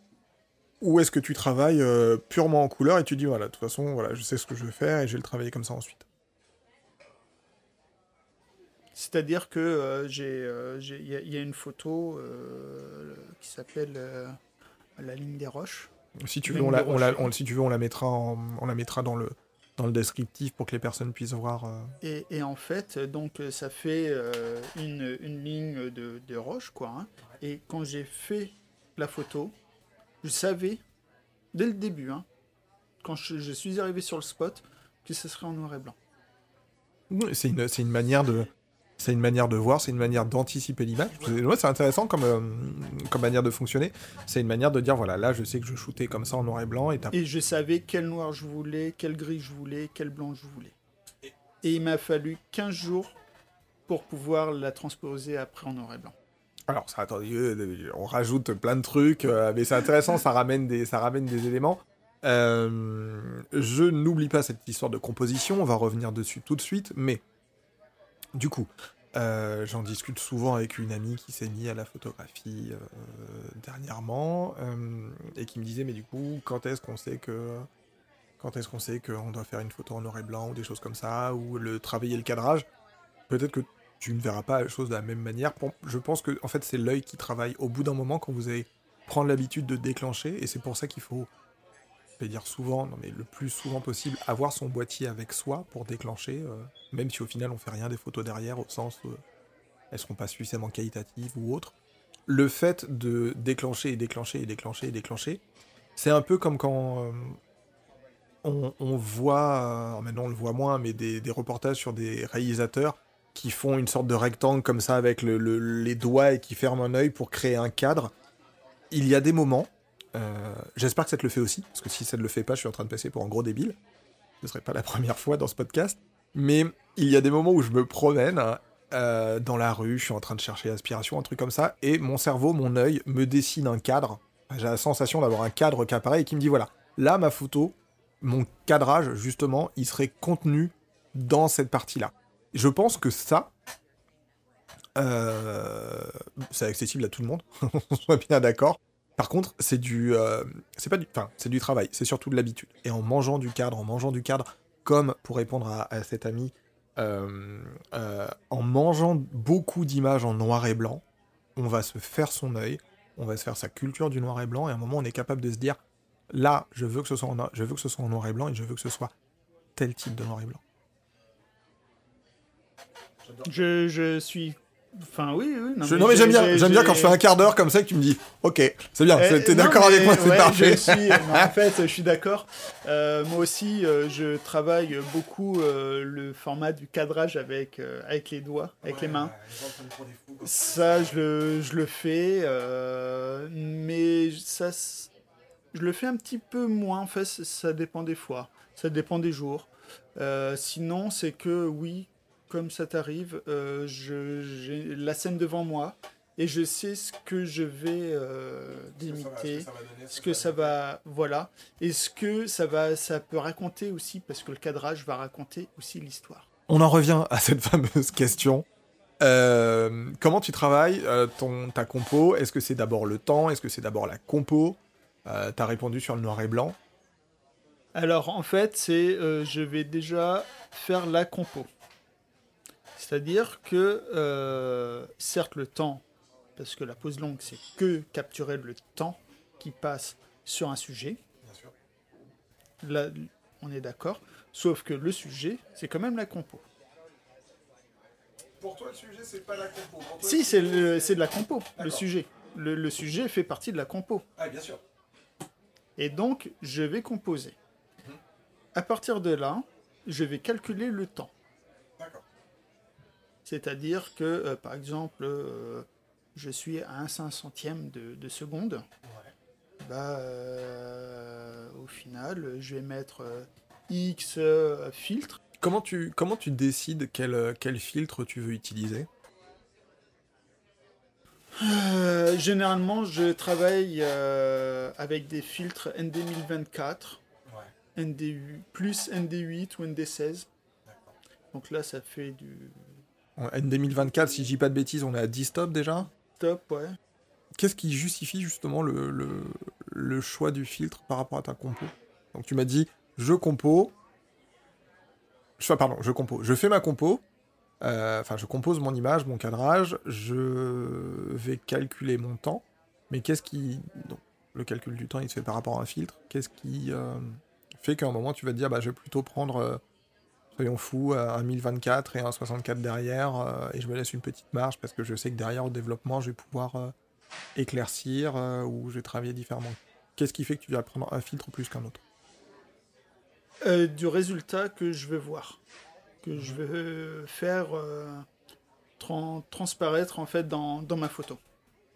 C'est-à-dire que, euh, par exemple, j'ai des photos de vagues en pose lente, pas forcément longue, mais lente. Et là, euh, bah, si, soit il n'y a pas de filtre, soit il y en a un, ça va être du ND8, ND16. D'accord. Voilà. Et c'est tout. Je ne vais pas aller chercher euh, forcément la technique à partir sur du euh, une heure, deux heures de temps. C'est tout dépend de ce que je souhaite faire. Et euh, je crois que c'est quelque chose que, j'abordais aussi dans ce fameux, euh, fameux épisode 3. Euh, je dis pas que c'est le truc à faire, absolument pas. Euh, J'ai pas cette prétention-là.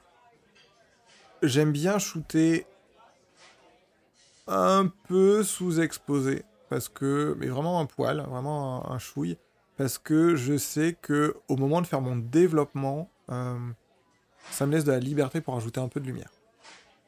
Euh, je trouve, de manière générale en photographie, euh, c'est plus facile de venir rajouter de la lumière que de venir euh, en, en enlever. Alors naturellement, si vous êtes plus que Loki euh, et que vous êtes complètement sous-exposé, mais fortement, vous aurez beau rajouter de la lumière, ça va être compliqué. Mais voilà, sous-exposé, je trouve que c'est toujours mieux, à mon sens, dans ma manière de travailler, que, que, sur Expo. Euh, toi, tu travailles comment? Tu, cherches l'exposition, euh, par rapport au calcul du temps, du coup, tu essayes d'arriver sur la, bonne exposition, on va dire l'exposition neutre. Il faut lui donner un nom, mais l'exposition juste, plutôt, ou tu essayes de, euh, taper un poil en dessous parce que tu sais que justement, derrière, avec caméra RAW, tu vas, tu vas travailler d'une certaine manière? Non, je recherche à arriver à l'exposition de base. C'est-à-dire que j'aurai pas de noir bouché, j'aurai pas des zones cramées. Euh, et généralement mon histogramme est au centre. Et les... Tu travailles, tu travailles beaucoup avec l'histogramme? Je travaille avec l'histogramme, oui, forcément. Forcément, on est obligé.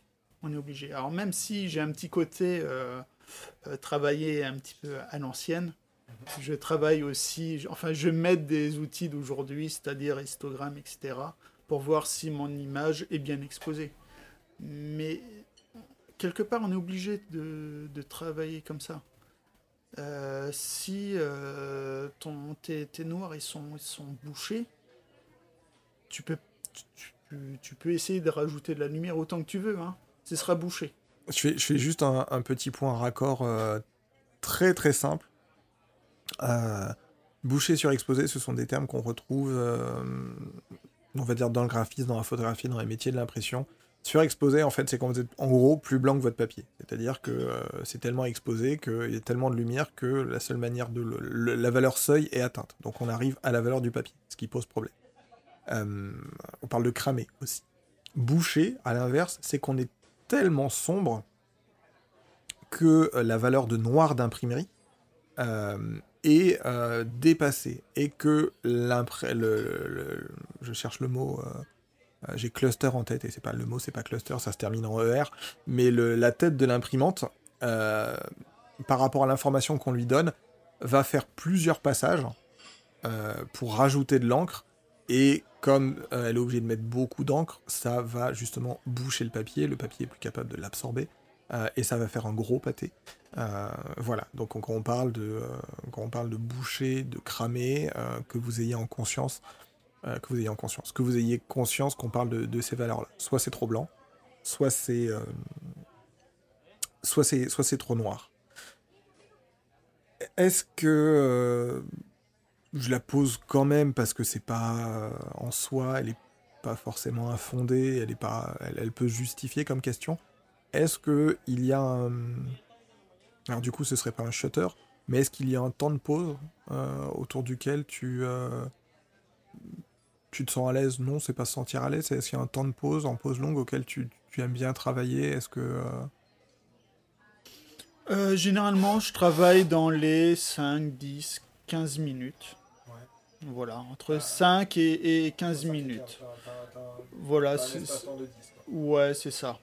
Après, euh, en dessous euh, de 5 minutes, je travaille, euh, mais plutôt en, en- en vitesse lente, c'est-à-dire un huitième, un quart de seconde. Et là, on peut avoir de très très beaux effets aussi. mais du coup euh, sans filtre avec euh, filtre, mais ça va être du ND8 ou ND16. Ah, Donc ça, ça diminue ton nombre de stops très très très largement quoi. Oui, enfin, en ND8 ou ND16, c'est c'est pas énorme. Non, non, enfin, quand je... non, excuse-moi, je me suis mal exprimé. Quand je dis ça diminue ton nombre, ton nombre de stops, c'est que un filtre ND1000, c'est un écart de 10 stops. Un filtre ND8, c'est quoi? C'est 3 stops ou 4 Donc c'est, c'est, ça décale très très peu ton, ton, ton shutter en fait. Tu restes sur ça, un- ouais.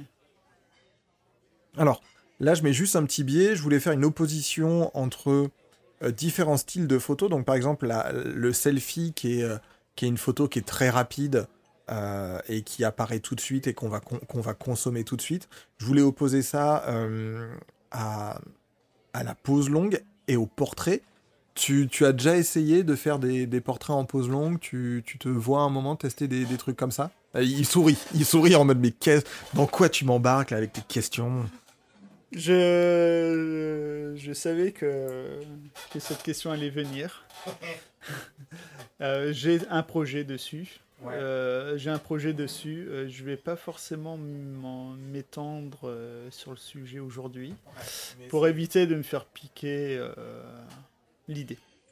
Tout à fait. Mais en, en tout cas, pour revenir à ta question, c'est c'est oui, c'est faire du portrait en pose longue.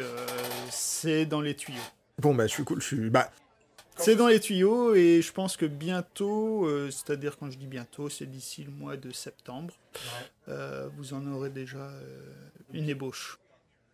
plus sur une question d'organisation. Alors naturellement, je, je compte pas et je te demande pas de me, de me donner tous tes secrets euh, puisque tu les réserves à tes à tes étudiants en, en workshop. Mais sur la partie météo, euh, sur la partie temps, mais au sens euh, weather, pas au sens euh, le, temps qui passe. Est-ce qu'il y a des moments, est-ce qu'il y a des saisons? On parlait d'heures bleues tout à l'heure et euh, d'heures dorées. Alors ça, naturellement, ça change aussi en fonction des saisons. Ça se rallonge, ça se raccourcit aussi en fonction des saisons. Mais est-ce qu'il y a des moments qui sont plus propices à la photographie en pause longue? Oui. Alors déjà, on va, é- on va éviter, je dis bien on va éviter, tout ce qui est tempête de ciel bleu. Euh, J'aime pas ça. Euh, C'est-à-dire, euh, non, moi, euh, nuages. Ouais, les, les bons gros nuages là qui, qui, qui te foncent dessus, là avec le grain. euh, donc la, la flotte qui arrive juste après, c'est sympa. Florent Renault, si tu nous écoutes. Salut.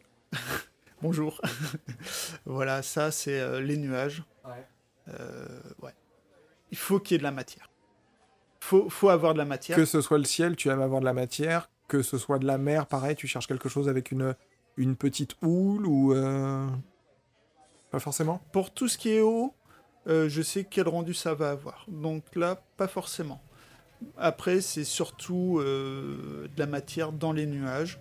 Euh, C'est-à-dire que le week-end dernier, j'ai voulu faire de la photo un matin. Je me réveille, il était 6 heures, après une très très courte nuit.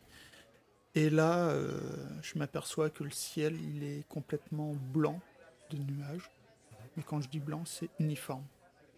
Et là, bah, je regarde ma compagne et puis je lui dis bon bah dans 3 heures. on, on va faire dodo parce que là euh, le ciel il est euh, il est blanc, donc on va se recoucher. Et puis après, bah, toute la matinée était comme ça. Et j'ai réussi à sortir une seule photo l'après-midi. Mais que, où je suis plutôt content. Toi, tu préfères travailler à quelle, tu préfères travailler, tu préfères travailler pardon à quelle saison? J'aime beaucoup euh, travailler euh, bah, quand il y a des tempêtes, donc ça va être plutôt euh, l'hiver. donc tempête, mais des fois je fais pas aussi durant les tempêtes. Ça m'est déjà arrivé aussi de sortir comme là, très belle photo durant l'été. Il faut juste qu'il y ait de la matière. Ah bah avec le ciel qu'on a en juillet, là tu dois être content. Hein, tu ouais. T'es pas près de la mer, mais, euh, ah, ah bah, le, pont Alexandre III, tu vas te faire plaisir, là, parce qu'avec les traînées qu'on a dans le ciel, tu vas tu vas aimer, hein, ça va être ça va être sympa. D'accord, donc plutôt. Euh, donc il n'y a pas réellement de saison. C'est par contre je vais plutôt jouer sur la course du soleil pour éviter qu'il soit encore. Je vais faire une aparté parce que bon. Donc pour éviter qu'il soit dans le champ. D'accord. Et euh, quand je dis ça, c'est parce que là, j'ai commencé euh, une série au mois de mars, juste avant le confinement, où j'ai fait, j'ai commencé une série donc durant une tempête, et en plein cadre, à chaque fois, t'as le soleil, à travers les nuages. Question euh, purement, on va dire bassement technique, hein, ça change rien, c'est pas la question, mais ton, boîtier actuel, il déclenche, à une, il déclenche avec une définition de 24 mégapixels. 24 mégapixels. Euh, donc c'est un petit peu comme ce que j'ai, t'es, au-dessus de ce que j'ai avec le, 5D. 5D euh, Mark II, pardon. Tu essayes de, tu essayes de shooter. Euh, je vais dire toujours plein capteur. Tu essayes de pas recroper, donc parce que sinon, enfin après selon en fonction, en fonction de, pardon, selon comment la lumière, le soleil apparaît dans ton temps de pause, tu peux plus ou moins, euh, tu peux plus ou moins, comment dire, venir recroper, mais ça t'oblige à, ça t'oblige parfois à perdre des éléments qui sont quand même vachement intéressants euh, de, ta, de, ta photo, et c'est pas forcément le plus, le plus sexy non plus, t'as peut-être pas envie de faire ça. Non, je, je recrope pas forcément mes photos. Quand je les recrope, généralement, ça va être en 16 neuvième. Ouais. Comme tu peux voir là. Mais... J'avais vu, je vu en rentrant, on parle d'une... Je me tourne pour toujours être face au micro, mais on enregistre chez, euh, chez l'ami chez l'ami Kevin et euh, une très belle photo en noir et blanc d'un phare euh, qui est au bout d'un au bout d'une jetée avec un avec un petit pont et un petit bras d'eau qui passe. Enfin c'est euh, le phare du petit Minou. Le phare du petit Minou. Tout à fait. Ça ne s'invente pas. Qui se trouve donc au début de la rade de Brest. D'accord, mais toujours dit qu'il fallait que, que j'aille traîner un petit peu là-bas. toujours sur ces questions de d'organisation, de préparation, mais on en parlait tout à l'heure, entre chien et loup, tu es plus, euh, tu es plus heure bleue, tu es plus euh, heure dorée? Euh, Aujourd'hui? De, non, de, de manière générale, dans ta manière de, dans ta manière de, travailler, enfin, c'est pas une question de là où tu te sens plus à l'aise? non, je suis plutôt heure, heure plein jour. Quand, quand on regarde mes photos, elles sont prises en plein jour. Donc c'est plutôt heure plein jour. Euh, j'ai des photos euh, qui sont euh, durant l'heure bleue, l'heure dorée, pardon. Mais l'heure bleue, je l'ai fait lorsque j'ai commencé la photo. Mais je ne travaille plus forcément durant l'heure bleue. Question est-ce que toujours par rapport à ça, et en même temps je suis en train de bidouiller mon téléphone, parce que euh, tout à l'heure je vous parlais euh, d'une tout à l'heure je vous parlais d'une application qui est euh, ND Filter et je ne pense pas que ce soit cette application là. J'en ai utilisé une autre, faudrait que je la retrouve, mais il y a aussi des applications justement qui comme vous l'avez bien compris, l'heure bleue et l'heure dorée changent en fonction des saisons, travaillent avec... vous pouvez avoir une petite appli qui vous dit, bah voilà, donc là, on est aujourd'hui, on est le aujourd'hui on est le 6 juillet. 6 euh, juillet 2020, euh, et ben voilà, l'heure bleue euh, entre telle heure et telle heure, première version d'heure dorée le matin entre telle heure et telle heure, deuxième version d'heure dorée le soir entre telle heure et telle heure. Des petites choses qui permettent de, on peut pas dire des penses bêtes, mais de, s'organiser peut-être un petit peu, un petit peu différemment. Ah, c'est surtout très, très important pour lorsqu'on part faire de la photo, que tu as je sais pas combien d'heures de voiture à faire. Donc tu, tu le fais pas le jour pour le lendemain généralement, mais même si tu le fais, euh, tu sais où le soleil sera euh, dans ton espace. Et ça c'est quand même vachement agréable parce que ça permet d'anticiper. Tu prépares tes shoots euh, combien de temps à l'avance? Tu, tu fais du repérage avant? Tu... Alors en fait, les repérages, c'est euh, assez succinct, mais il y a quand même du travail derrière. C'est-à-dire que quand je dis que c'est succinct, c'est que je ne vais pas me déplacer pour repérer. C'est-à-dire que euh, Google est mon ami et je travaille beaucoup avec l'image satellite. Euh, et puis il y a des, aussi des gens qui posent des petites photos comme ça, en mode touriste. Et moi, quand je vois un élément, je me dis putain, mais cet élément-là, il me tape dans l'œil. Ouais, là, il y a, y a un truc à faire. Il y a un truc à faire. Et en fait, je travaille beaucoup comme ça. Et quasiment que comme ça. C'est du moment que ça marche et du moment que ça te, ça te satisfait. Euh. Parfois, il faut être pragmatique. Tant que ça fonctionne, bah, faut, faut, avoir du temps aussi, un moment, pour euh, prendre sa voiture, déjà avoir une voiture, prendre sa voiture et se dire, allez, on va se descendre on va se descendre la partie, euh, la partie sud de la côte bretonne, là, et puis euh, se, trouver, se trouver un coin sympa. Enfin, soit on est originaire, soit on a passé des vacances, soit on a du temps. et, c'est ce que fait aussi, je pense, Florent Renault quand il parle de, quand il parle de, de ses virées en, de ses virées en voiture. Enfin, lui, après, c'est un peu différent parce que il doit suivre la... il suit il suit l'orage mais il, ça lui arrive de le suivre sur des coins qui connaît déjà, où il a fait un petit peu, où il a repéré un petit peu en se disant bah là je suis dans telle partie, euh, là il y a tel mont, il y a tel point de vue au-dessus, là il y a un orage, donc il y a cette partie en préparation avant. Donc c'est mais c'est une méthode de travail, c'est une méthode de travail et je pense que tu n'es pas le seul à l'utiliser. Non, il y en a beaucoup hein, des gens qui travaillent comme ça via Google. Euh, tu as déjà répondu à cette question, mais quand même, euh, tu as déjà essayé la photographie de pose longue avec un autre médium. Alors j'ai écrit euh, l'homographie, mais tu m'as dit que tu n'avais pas fait de, de, photo péloche. Euh, téléphone portable, juste pour la blague, tu as déjà essayé la pose longue au, portable? Ah, le, téléphone est un outil qui est fabuleux pour téléphoner. Pour faire de la photo, euh, je les laisse aux touristes. Oh, c'est pas gentil ça C'est pas gentil. je suis absolument pas d'accord, je m'inscris en faux. Euh, le téléphone est certes un outil fabuleux pour téléphoner. Je ne suis pas d'accord, tu le sais. Euh, le téléphone est très bien pour faire de la photographie. On peut faire de la photographie au téléphone. Après, c'est certain, la taille du capteur, la manière de fonctionner du téléphone sur le, sur le shutter euh, fait que on, on, va travailler différemment. c'est comme si Almodovar avait dit bon bah alors la RED, euh, c'est fait, euh, la RED, c'est fait pour filmer. Le 5D, c'est fait pour photographier. Donc, euh, venez pas me baver sur les rouleaux à faire des films avec votre, votre appareil photo, là, parce que... Qu'est-ce que c'est que... Mais enfin, qu'est-ce que c'est que cet élitisme? Non, non, non, c'est pas l'élitisme, mais... Non, mais je sais, je te taquine. quand, je vois qu'il y a des gens qui...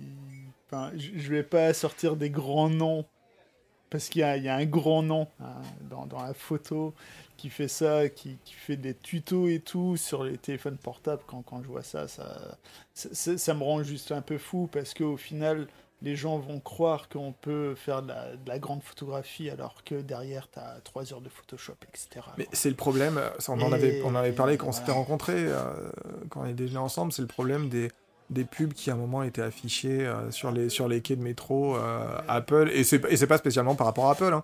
c'est vous avez euh, vous avez un encart pour protéger le métro 14 qui fait 90 cm de large sur sur 2 mètres 2 mètres 50 de haut. Et il y a une photo qui y a une photo qui est apposée là. Il est marqué photographie avec l'iPhone. Et en dessous il y a un petit astérix pour dire pas photo améliorée, mais photo préparée spécifiquement pour l'agrandissement euh, et retravaillée, euh, en, en, aval, en amont, donc retravaillée en aval, un peu comme les photographies de, de modèles en disant, bah voilà, le modèle a été retouché. Il est évident, si vous vous intéressez un petit peu à la photo, si vous avez un petit peu écouté le podcast depuis le début, si vous vous intéressez un petit peu à la technique, que un capteur d'appareil, un capteur de téléphone est pas capable de venir pondre euh, un fichier sur une taille aussi haute. Après, pour leur défense, ce sont quand même des fichiers qui sont faits pour être vus à une certaine distance. Donc quand on s'approche, quand on descend sur le quai, c'est tout à fait qualitatif. Quand on va rentrer dans le métro, qu'on jette un coup d'œil à l'image, on a des artefacts de compression, on a des artefacts de chromie, on a des artefacts de, définition euh, qui, sont, euh, qui sont tout à fait normaux. Après, euh, quand vous voyez une affiche qui fait du 4 par 3 enfin des grandes affiches où c'est une photo, je vous rassure, c'est une photo qui est faite déjà plusieurs millions de pixels avec des boîtiers, et après on a des techniques pour extrapoler et permettre d'afficher. Mais c'est un autre débat. pour moi, la photographie, je t'en prie, vas-y. En 4 par 3 il y en a énormément qui euh, sont euh, au moyen format aussi. Oui, bah, bien sûr. Tu es obligé d'avoir énormément de définition. Mais euh, pour, finir cette, parenthèse, je pense et je trouve que le téléphone portable est un très très bon outil pour découvrir la photographie, se mettre à la photographie, euh, bien sûr, alors bien sûr, quand tu, quand, tu cadres à bras, quand tu cadres à bras tendus avec ton téléphone et les deux yeux ouverts, non, tu cadres pas. Mais je préfère quelqu'un qui va commencer à faire ça euh, et qui par la suite va s'intéresser à la photographie euh, et va peut-être passer sur un boîtier d'occasion ou un truc comme ça. J'allais dire qu'une personne qui fait pas de photo, c'est pas une obligation de faire de la photo. Mais des outils comme Snapseed, des outils comme Instagram, des outils comme Open Camera permettre de mettre un pied dans la photographie. Et après, euh, tout le monde n'a pas forcément, tout le monde n'a pas forcément la prétention, Monsieur Tadej, euh, de faire des photographies euh, de poses longues. Ou, je comprends ce que tu veux dire. Alors oui, alors je vais rebondir là-dessus. Vas-y, rebondis, je t'en prie. vous voulez commencer à faire de la photographie, c'est très bien. Venez juste acheter un appareil photo compact. C'est aussi simple que ça. Pour, pour 200 euros, t'as un petit compact et tu peux te mettre à la photo et le capteur sera quand même meilleur. Mais bien sûr, ça qu'un téléphone. Ça sur ça, il n'y a aucun souci. Sauf que euh, qu'on soit sur du compact, qu'on soit sur du bridge, qu'on soit sur du réflexe, qu'on soit sur du moyen format, il y a quelque chose que euh, les appareils photo ne font pas et que fait le téléphone portable, c'est qu'il tient dans la poche. Et euh, on a ça commence à chouiner là en face. Euh, on a, euh, on a, en fait, ce que je veux dire avec ça, c'est que toute personne qui a un téléphone portable est potentiellement capable de déclencher avec. Euh, et je connais des personnes qui shootent, et ça m'arrive aussi de le faire. Là, je prépare une, une séance de portrait avec une amie. quand je fais du repérage, quand je me promène dans des coins, si j'ai si j'ai besoin de faire une photo de repérage, j'ai mon téléphone sur moi, Kevin, je vais, faire, je vais, la faire en repérage. je, vais pas venir avec un 1740, euh, le 5D, le grip au bout du bras et faire eh, vas-y, bouge pas, je prends la lumière. Non, c'est pour du repérage quoi. Oui, mais le repérage, ça reste quand même de la photographie. Et de la photographie, même de mauvaise qualité sur Instagram, ça reste quand même de la photo. Mauvaise qualité. Mais oui, mais, mais enfin mauvaise qualité, qualité moindre, parce qu'il n'y a pas de mauvaise qualité, mais, mais qualité très moindre. Mais il y a des personnes qui recherchent ça et qui, qui apprécient ça. Hein. J'aime bien le. Oui, passons, passons à la question suivante. Passons à la question suivante. mais oui, le, le, goût et la nature. Euh, enfin, le goût est partout dans la nature. Oui. Est-ce qu'il y a des. Euh, alors, sans forcément, euh, sans forcément dévoiler les. Et, ça, et, je trouve que ça, ça, rebondit bien justement par rapport à la, la digression que je viens de faire. Pour les personnes qui me corrigent sur ma manière de, de dire digression, pas de digression. Est-ce qu'il y a des conseils très rapidement que tu pourrais donner à des personnes qui nous écoutent et qui voudraient se mettre à la photographie de pose longue Alors, je te dis pas, euh, je te demande pas, vas-y, donne-moi les calculs, euh, tout ça. En plus, les calculs, très honnêtement, et c'est pas pour te tirer une balle dans le pied, parce que tu le dirais toi-même, hein. on les trouve sur Internet. Enfin, du moment où vous faites une recherche sur un forum photo plutôt bienveillant, euh, hashtag l'épisode 7, les forums photo, plutôt bienveillant sur la technique, vous allez les trouver très simplement. Mais Là, si quelqu'un te dit, euh, ok, là j'ai envie de me mettre à la pause longue, euh, trois points que tu lui conseilles pour euh, sortir un truc où il va, il va un petit peu profiter quand même. Déjà, faut être patient. Voilà, faut être très très patient. Ça va pas venir du jour au lendemain. Quand je dis ça, c'est le résultat va pas forcément être attendu. Voilà. C'est-à-dire que pour réussir, il faut euh, bah, s'entraîner.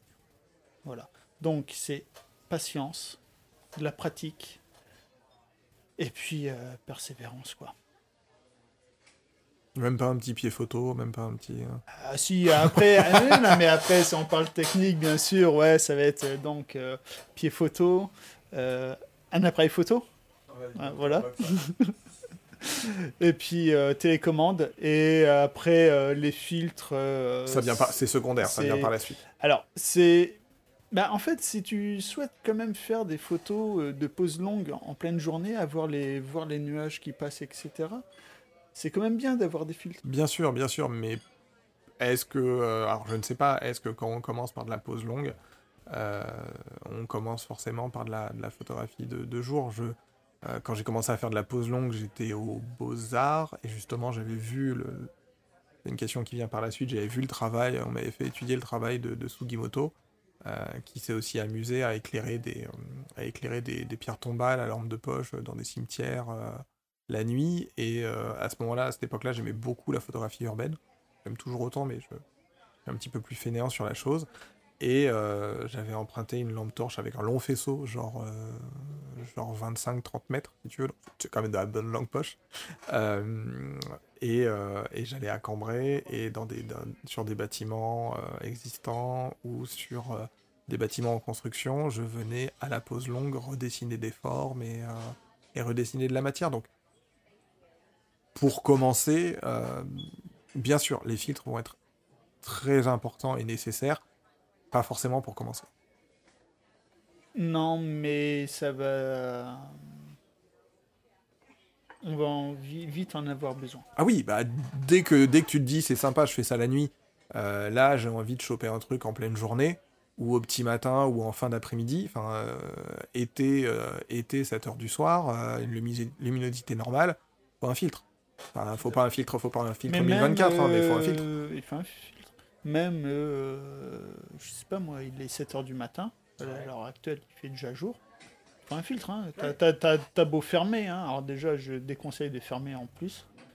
Euh, alors l'ouverture, hein. de- J'avais dis, compris. euh, Tu, le- tu, tu, tu ouvres à combien ou tu fermes à combien, toi, généralement? Pas plus de F11. Pas plus de F11, ouais. Ouais, ouais. Parce que, parce que quoi, après, tu, tu trouves... Bah après, t'as la diffraction. T'as une paire de piquets. Sur certains objectifs. euh, Tu utilises quoi comme euh, alors on, on fait un- une micro parenthèse euh, micro parenthèse technique. Tu utilises des objectifs particuliers. Tu utilises quoi comme comme objectif? Alors, j'ai un 24-70 de 8 de chez Sigma. J'ai un 51-4 de chez Nikon. Un Sigma 105 de 8 et un 150-500 auquel j'ai déjà fait de la pose euh, lente avec. Et euh, donc le plus large où tu ouvres, c'est enfin le plus le, le- le champ de vision où tu ouvres le plus large, c'est 24. T'as jamais été tenté de euh, de passer dans du j'allais dire ultra grand angle, quelque chose qui descend en dessous des 20 Euh, mon, mon- mon budget ne me permet pas, euh, j'aimerais d'avoir un 1635. Ça, je... Non, non, mais je, je te réponds. euh, D'accord, c'est vraiment une question, c'est purement une question de budget. euh. euh, ouais, parce que le 1635, il me fait très envie. Ouais. Euh, Il ouvre à com- il ouvre à combien? euh, T'en as deux. T'as un 2.8 et un 4. Après, euh, dans, le, dans les photos, euh, comme tu as, pu voir, et comme on peut voir sur mon, sur mon Instagram ou sur mon Facebook, euh, le, mon cadrage est assez particulier. C'est-à-dire que on va bien voir le sujet. Et dans, dans sa masse, on sait que c'est entouré d'eau et voilà. Par contre, je vais pas mettre en- dans un ultra grand angle pour euh, le noyer dans. Ouais, je, com- je comprends ce que tu veux dire. En termes de. euh, en, en graphisme, en, graphi- en graphisme, on appelle ça la respiration entre les paragraphes, les choses comme ça. Il faut que, faut que ce soit balancé, il faut que ce soit quand même bien équilibré. Si je comprends bien, tu aimes bien avoir ton sujet euh, soit à gauche, soit, enfin peu importe, mais qu'il soit présent, mais qu'il ne soit pas noyé dans une masse de, de respiration qui soit trop grande et qui. euh, Voilà. J'ai certaines photos, c'est comme ça, mais pas toutes. Majoritairement. Majoritairement. Majoritairement, tu aimes pouvoir te concentrer bah, sur la photo qui est sur la photo qui est derrière, c'est c'est très bien équilibré et ton sujet euh, sur le phare du petit minou, euh, tu as le phare, tu as la jetée qui amène et euh, c'est très bien équilibré et ça ne se noie pas. Mais voilà, tu, tu vas pas faire, un plan. Euh, alors, c'est pas de la pose longue, mais c'est pour donner un exemple. Tu vas pas faire une photo à la Salgado ou à, Yann Arthus Bertrand vue du ciel où, euh, au final il y a un élément qui peut se représenter en termes de motif, se répéter en termes de motif, mais qui est noyé dans une immensité. C'est pas l'immensité qui t'intéresse dans ta, dans ta prise de vue? Voilà, non. Et là, par exemple, on est à 50, 50 mm. c'est propre, c'est super propre. Euh, on parle justement de d'autres photographes. Euh, est-ce qu'il y a des... Euh, tu m'as déjà répondu et on a commencé l'épisode avec ce, cet illustre photographe américain, mais est-ce qu'il y a des, des photographes qui t'inspirent justement dans le domaine de la pose longue, autre que ce, photographe-là Est-ce qu'il y a des photographes qui t'inspirent dans d'autres champs de la photographie? Euh, oui, donc euh, il y a qui Dans d'autres champs, il y a Tyler euh, Ray. Alors lui, c'est un photographe de mariage qui met ses mariés dans le paysage. J'adore. Ça, c'est Tyler Ray. Franchement, si alors c'est T-Y-L-E-R. Bah, t'embête pas, on mettra le. Tu, me donneras le lien et puis on, on, mettra ça dans le. On mettra ça dans le. Dans les liens dans les liens de, dans les liens de l'épisode. Donc ouais, donc par rapport à la photographie de mariage, ce monsieur-là qui met les, les, les, mariés dans le les mariés dans le dans le paysage.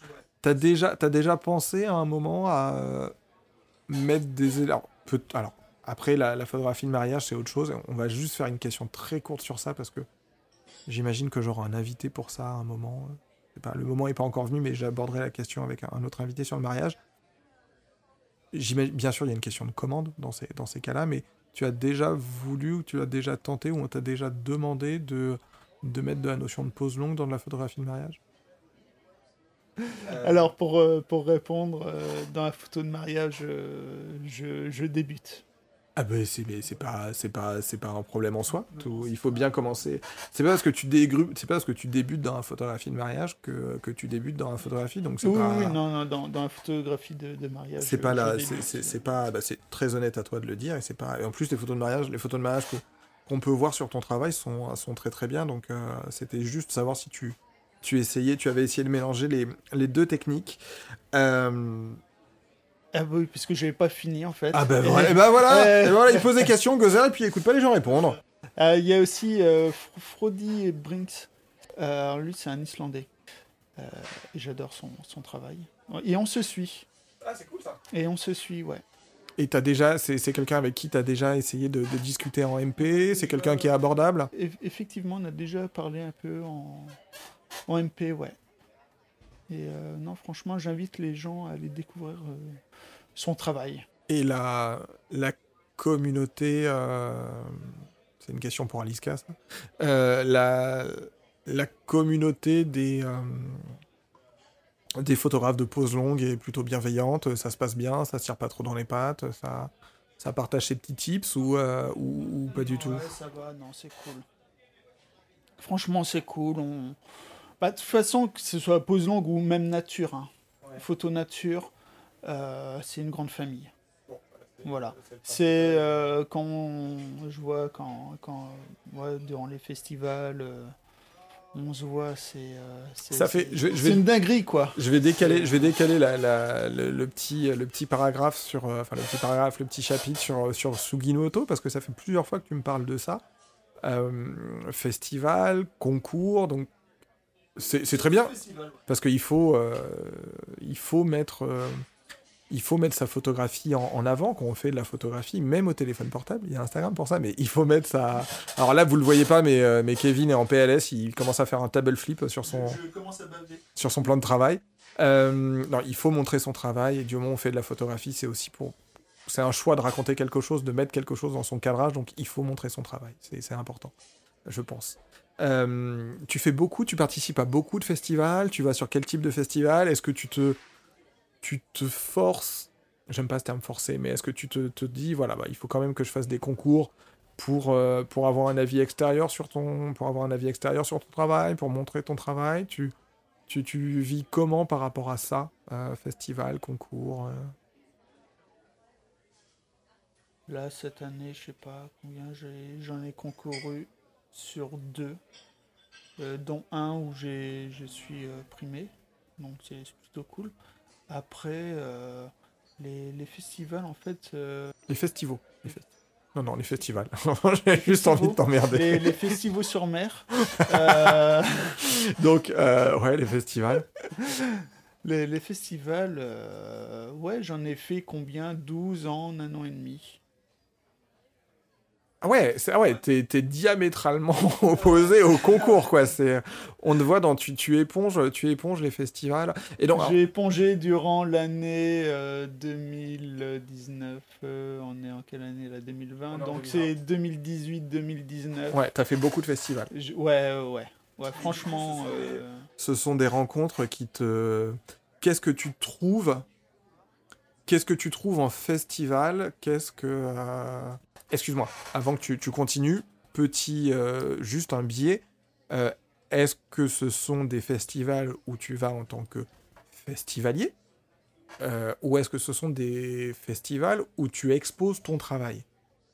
J'expose mon travail, c'est-à-dire 12 ans en un an et demi. Ce qui, ce qui, change, la, ce qui change la problématique, qui change le... Enfin, la problématique, ce qui change l'approche. Tu, Moi, j'y vais pour montrer pour sensibiliser aussi, quelque part, euh, le public.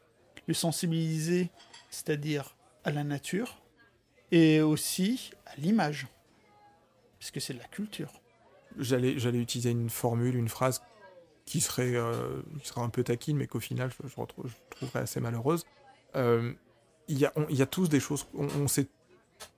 Je pense qu'on on doit tous être conscients en photographie, même de manière générale, que c'est même une question par la suite, on ne sait pas tout et on apprendra tout le temps.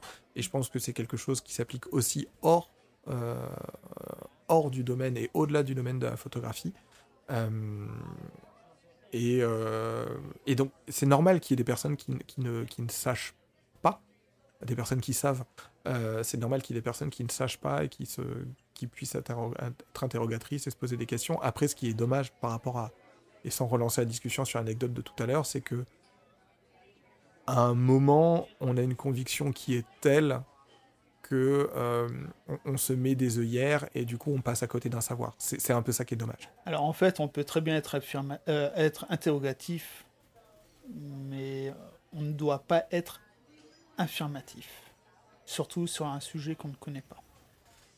C'est une question d'ouverture d'esprit, c'est une question de, euh, c'est une question de d'éducation, enfin c'est une question d'éducation, c'est une question de, euh, je pense que, alors on fait des grands parallèles là, hein, donc on va éviter de, de tordre, le, bec d'un canard ou d'enfoncer des portes ouvertes, mais toi tu es autodidacte, euh, moi je ne le suis pas sur la photographie, sur la création de podcasts, sur le montage de son, je n'ai pas honte de le dire, je suis, je suis complètement autodidacte, ce qui fait que je suis peut-être plus à même d'être plus ouvert sur ce qu'on peut me dire sur le son que sur la photographie. Je ne sais pas.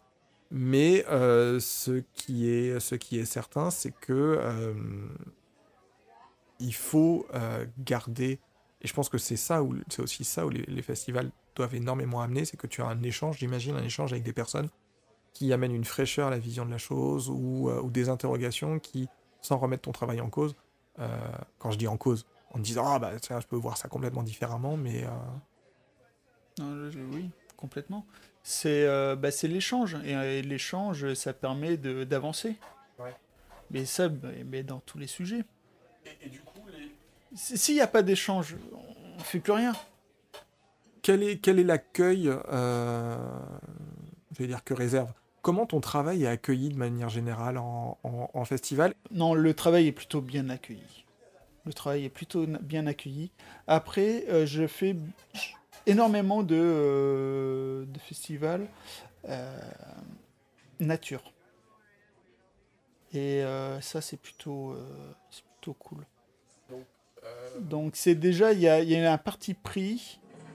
tout ce qui est environnemental. Tu, tu, peux, tu, peux complètement, tu peux complètement les citer, tu peux complètement les saluer on et cibler des, des, des, festivals. Hein. N'hésite pas. Non, non, mais tu peux, tu peux faire du name dropping sur 2-3 festivals, il n'y a pas de problème. Tout à fait. Donc, euh, bah, j'ai fait le festival pendant 10 jours de, donc, de l'oiseau et nature. Donc, ça qui se trouve à Saint-Valery, euh, sur Somme, donc en baie de Somme. Et euh, c'est un festival qui est euh, juste euh, génial, quoi. Il y a des petites lumières, vous le voyez pas parce que c'est de l'audio, mais il y a des petites lumières, il y a des petits, il y a des petits flares en pause longue qui apparaissent dans ses yeux là. Euh, je vais aller à Épinal, là. À Épinal. Donc, euh, bah, au mois de, de septembre. Premier festival à Épinal. Tu, tu peux, tu peux donner les dates? 12 et 13. 12 et 13 euh, septembre. 12 et 13 septembre, ok, à Épinal. La thématique de, du festival, c'est quoi? Ah bah il y aura du portrait, de l'architecture, du paysage. C'est un festival au euh, sens. euh, c'est un, fait- pardon, c'est un festival photo au sens large. Oui, multithème. Euh, tu vas y présenter quoi? Bah ma série Mère Nature donc est, euh, est fait de euh, je- alors là je sais pas encore combien de je sais plus combien de photos je vais y mettre et exposer mais c'est encore une dizaine de photos que je vais exposer donc euh, dans un dans des grands cadres Ouais, c'est ce, ce que j'avais posé comme question. Ouais, 60 sur 90 60 par 90 ouais D'accord. Euh, papier, dibon, papier d'art? Alors, on, on mélange différentes questions là, mais c'est c'est aussi bien comme ça.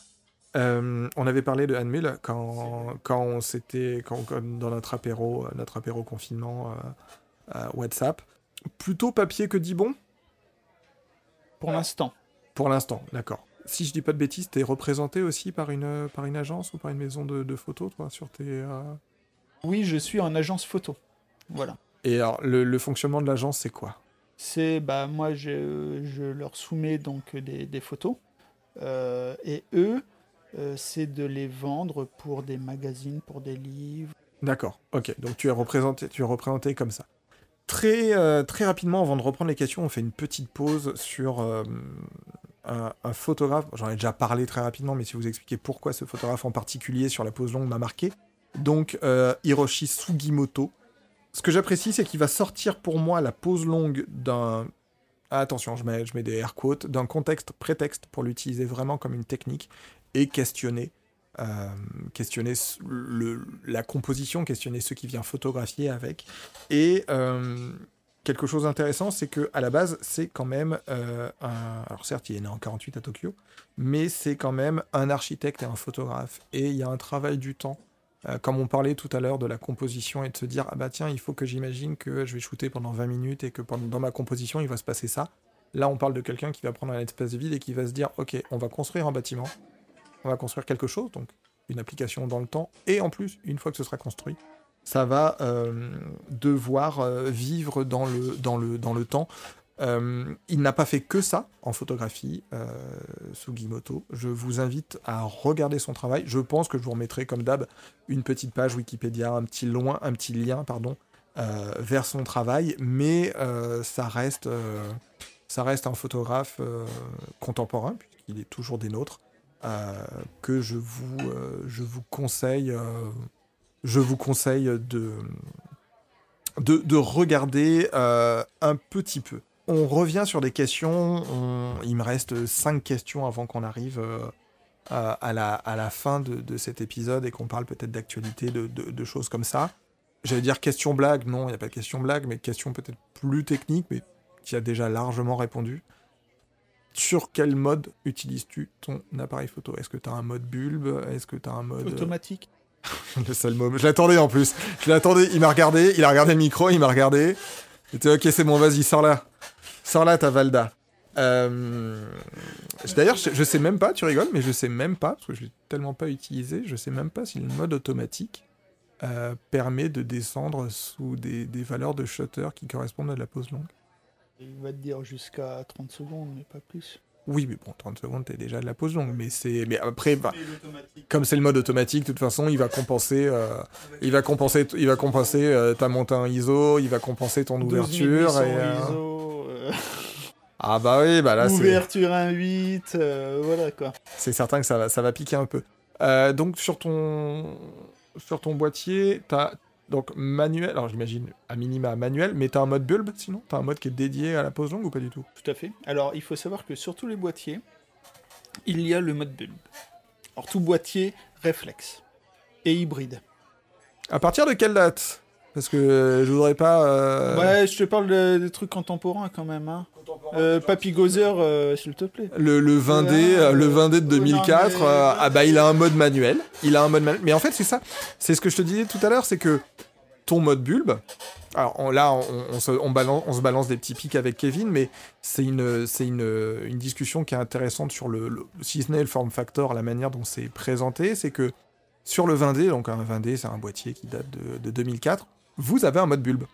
Sauf que le mode bulbe, il est dans le mode manuel, et c'est quand vous dépassez le shutter euh, à 30 secondes, là, le- votre appareil vous dit, ok, là je rentre en mode bulbe. Alors que on a véritablement un mode de manière de dire sélectionnable directement maintenant sur le moi je suis sur le 5D Mark II on a directement le, le mode le mode B euh, où poète on, on shoot quoi Ça, c'est pour Canon. d'accord ah voilà ça y est ça commence Voilà. Tu prends par exemple euh, Nikon ou autre euh, marque ou autre marque. Euh, en fait, il- tu dépasses ton shutter de 30 secondes et après, tu as le mode B. d'accord mais ça on l'a Pas le de mode de roulette bulb. Non, tu, tu n'as pas ça. Donc, euh, bah, tu tournes, tu tournes, tu tournes. Tu, tu, tu tournes, quoi. Jusqu'à atteindre le mode bulb, et puis voilà. le, bulbe, le bulbe apparaît. Pour le, le calcul du temps de pause, tu m'as déjà, euh, tu, tu m'as déjà, tu m'as déjà répondu. Euh, comme et c'est tout à ton. j'ai- Ouais, excuse-moi. Vas-y, vas-y, je t'en euh, prie. pour euh, tout à l'heure, je- j'ai forcément raconté une bêtise. Non, je ne suis pas en, en automatique. Je suis en mode tout manuel. Euh, aussi. Non, mais s'il te plaît, les auditeurs de nos filters sont quand même. Imaginez bien que tu n'allais pas travailler en mode automatique, s'il Ouais. te plaît. Non, non, mais même aussi pour la balance des blancs. C'est manuel. D'accord. Voilà. Même si après on me dit oui, mais en, en, euh, vu que tu shootes en RAW, tu peux rebalancer, etc. euh, sur caméra RAW. euh. Oui, enfin, après tu restes Oui, quoi tu, restes en, tu restes en mode euh, cliché, tu restes pas en mode auto ou en mode lumière du jour. Tu te mets sur le mode. Kelvin. Oui, donc sur le mode, sur le mode manuel. Ouais, quoi. mode manuel, tout manuel. On revient sur, sur les, la- les dernières questions. Euh, en fait, les, dernières questions, on, y a déjà plus ou moins répondu dans, l'échange qu'on a eu jusque-là, mais tu commercialises tes photos via une agence. Est-ce que euh, si un particulier veut t'acheter une photo, enfin, ça se passe comment? Déjà, le fait de commercialiser tes photos avec une agence. Donc, on, on va pas discuter contrat, c'est absolument pas le but, c'est juste la question fonctionnement, comprendre. Parce que ça peut intéresser d'autres photographes ou ça peut intéresser des personnes qui se posent la question. Euh, toi, tu fais une sélection de photos que tu envoies à l'agence. L'agence fait une sélection de tes photos, c'est quoi? C'est tout, c'est, c'est tout ce que tu as dit. C'est déjà, déjà moi, j'ai établi euh, Tu sors une en- sélection. Tu sors un bunch et les gens regardent dedans ce qu'ils veulent, ce qu'ils veulent pas. Et, Enfin, euh, moi, je sors déjà ce que je souhaiterais qu'il soit commercialisé. Et eux, en fonction de ce que je leur envoie, vont faire un tri dedans. Donc au final, c'est. euh, t'as, euh, je sais pas moi, j- alors j'ai eu de la chance, mais euh, sur 50 photos, j'ai peut-être euh, 34 là qui sont euh, commercialisées. Et du coup, euh, alors sur les photos d'art, il y a une question de tirage, euh, de nombre de tirages. C'est-à-dire que euh, quand vous voyez euh, 1 sur 30, des choses comme ça, c'est que euh, euh, la photo, entre guillemets, euh, l'artiste, euh, la, j'allais dire la maison mère, la personne qui édite, qui imprime, qui commercialise, euh, il y a un accord tacite, il y a un contrat d'ailleurs, même normalement écrit, pour dire voilà, ce cliché-là, il ne sera sorti que à tant d'exemplaires. Euh, et en fonction d'eux, enfin voilà, ça, change différent, ça, peut changer différentes choses dans le prix, dans la manière de fonctionner, dans les éditions.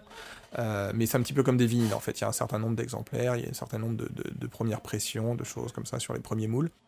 Euh, ça fonctionne comment avec l'agence? Tu pars sur vous partez sur un, certain nombre de tirages. C'est Non. Là, c'est de l'agence photo pour tout ce qui est pub.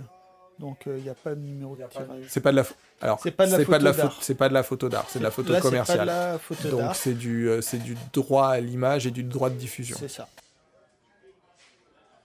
Par rapport à de la photo d'art, puisque c'est l'agence qui gère elle la photo, euh, l'aspect euh, publicitaire, enfin l'aspect photo publicitaire, commercial. Ouais, t'as raison, plus commercial que publicitaire, parce que publicitaire, ça veut pas dire du tout la même chose. Euh, toi, tu vends des clichés, tu vends tes clichés en tant le que photo d'art. de, oui, j'ai le droit de vendre euh, les mêmes clichés dans l'agence photo et de les vendre en photo d'art. Euh, voilà. D'accord. Et toi, général, alors du coup, c'est c'est une question qui est plus dirigée vers, qui est plus dirigée vers toi que, que vers l'agence, puisque au final, ça ne concerne pas l'agence.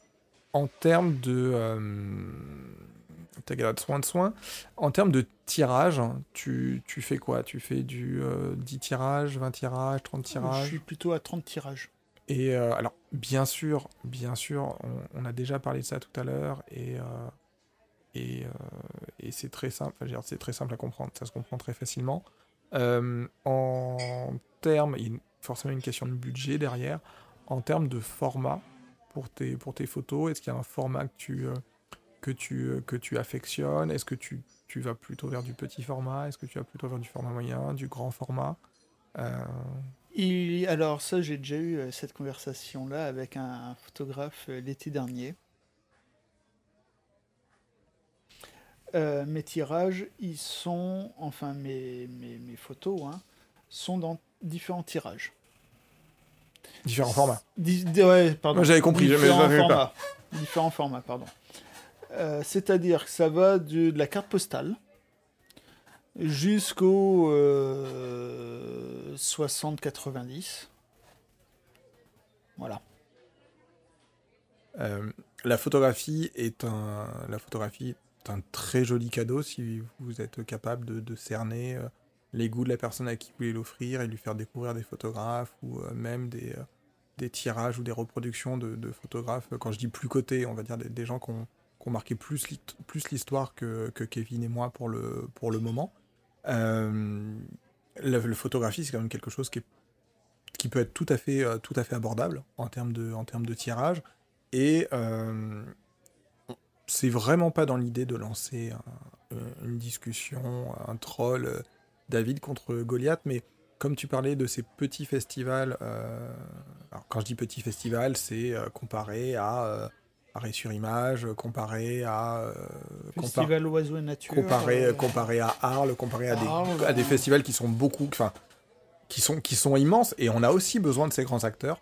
Euh, N'hésitez pas à vous rendre dans des petits euh, festivals, parce que euh, du coup, les photographes sont plus accessibles, comme il y a moins de monde, vous pouvez prendre plus le temps pour discuter. Euh, économiquement, c'est peut-être aussi plus intéressant pour, euh, pour, euh, pour faire l'acquisition euh, pour faire l'acquisition d'œuvres et euh, tout simplement vivre la photographie et avoir le temps euh, de, discuter avec ces personnes et d'aller euh, d'aller d'aller un petit peu plus loin. On arrive vraiment, allez, on arrive dans les, dans les deux dernières questions de cet épisode. On arrive à la fin de, de, de cet épisode. Je la reformule différemment parce qu'on en a parlé déjà tout à l'heure. Là, actuellement, est-ce que. hum, Donc, on enregistre en juillet, l'épisode de juin, parce qu'on n'était pas disponible, toi et moi, pour le- pour l'enregistrer euh, précédemment. La- ton actualité sur, euh, sur l'été, euh, est-ce que durant cet été, alors à la rentrée, il y a un workshop, ensuite il y a Épinal, est-ce que tu, euh, à côté du travail, tu auras le temps d'aller sur des, des festivals cet été? Est-ce que les, les, les auditeurs, est-ce que les personnes vont te croiser euh, dans, sur, des, sur des petits festivals à droite à gauche ou, euh, Non, Malheureusement, tu n'auras pas le temps? J'aurais pas le temps. Là, je suis en train de préparer, donc avec un vidéaste, un, un petit shooting dont j'ai en tête, dont je n'ai pas voulu en- forcément parler tout à l'heure, Ouais, mais ouais. faire de la pause longue euh, en portrait. Ouais, mais tu, on, on discutait de On ça. avait ouais. déjà, déjà discuté ouais, de ça. Euh, donc ça, euh, j'ai à travailler dessus. J'ai à travailler donc sur ma conférence. Encore à travailler sur le workshop. Et tout ça en un mois et demi. on parlait entre nous de, de drones, de choses comme ça tout à l'heure. Euh, Est-ce que la photographie pose longue au drone, pas du tout une question de budget, absolument pas ça, hein, mais est-ce que la photographie pose longue au drone? Parce que ça permet d'atteindre aussi parfois des choses qui sont peut-être un petit peu inaccessibles en termes de je pose mon pied là, comme ça, tel point de vue, tel point de vue. Est-ce que c'est quelque chose qui, euh, t'intéresse, euh, qui te, t'aimerais- vers lequel tu aimerais aller ou pas du tout? Alors, euh, en gros, si je comprends bien, c'est de faire de la pose longue avec un drone. Ouais. C'est-à-dire que je fais mon image à partir du drone. C'est exactement ça. Maintenant, petite, petite précision, donc il y a ce qu'on appelle le FPV. Le, vous l'aurez compris, j'essaie de m'intéresser quand même pas mal au drone actuellement. Person view. Exactement, vu à la première personne, donc on peut avoir, euh, on- voilà, tu peux voir littéralement ce que voit ton drone, à porter un casque et tu vois littéralement ce que voit ton drone. Ça c'est surtout utilisé quand on fait de la course, du repérage, des choses comme ça, mais de plus en plus, certaines typologies de drones ont, euh, ont vraiment amélioré la capacité à faire du surplace, même avec un faible vent, et donc de garder une position, un axe précis, mais vraiment tu vois, au- centimètre près. Euh, Est-ce que, est-ce qui veut dire que euh, dans certains cas, euh, alors toi qui aimes bien la tempête, va falloir se calmer quand même, mais dans certains cas, tu peux dire, ok, comme en plus on a des plutôt bons capteurs maintenant sur des drones, on arrive à des résultats qui sont quand même assez intéressants, on arrive à du, du, du 12, du 20 millions de pixels, des choses qui sont même au-dessus et qui sont vraiment pas mal. Euh, Est-ce qu'à un moment c'est un truc qui pourrait t'intéresser? Parce que tu, tu peux atteindre des trucs qui sont inaccessibles, ça donne un autre point de vue, plus haut, Alors, plus en bas. termes de créativité, euh, ça doit être super intéressant.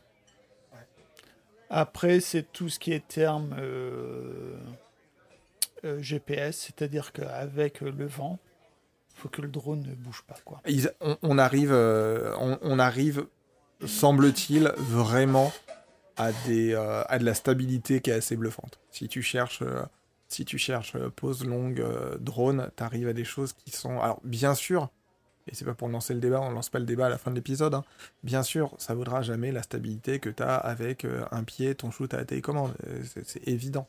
Ne serait-ce parce que bah, ton, dro- ton, ton pied, il a pas de moteur, et puis euh, voilà. Mais euh, euh, comme de plus en plus on utilise des drones pour faire les, parades, les Jeux Olympiques, les choses comme ça, les, cérémonies d'ouverture, ou depuis du fou, qu'on arrive à des choses qui sont mais millimétrées, euh, on arrive à faire garder son axe à un drone assez longtemps pour faire de la pause longue. Alors par contre, euh, je pense qu'on va finir ce chapitre sur ça, ce sera pas de la pause longue à 20 minutes. Euh, pour- pourquoi pas? Pourquoi pas? Après, pour tout ça, il faut avoir euh, la licence. Oui, bien Ah, sûr. Non, Ah, mais... non, mais on ne pilote pas un drone comme on fait de la photo. Merci beaucoup. Merci à toi. Merci, Merci de... à toi de m'inviter. Ben, écoute, c'est avec plaisir. Euh, merci d'avoir pris le temps de nous expliquer ce qu'était la, la pause longue. Euh, je te souhaite, un, je te souhaite un, un bel été. On refera la promotion du Festival d'Épinal et de la, la conférence euh, le moment venu et du, du workshop. Euh, dernière petite question, s'il y a des personnes qui sont intéressées par ton workshop, elles peuvent te contacter directement par Instagram? Alors, par Instagram, euh, sur euh, Facebook aussi. Kevin Tadej, Ouais, tout simplement. On me demande un ami. un petit message, petit message. bonjour, une formule de politesse ouais, une et, petite et ça formule passe. de politesse et ça passe.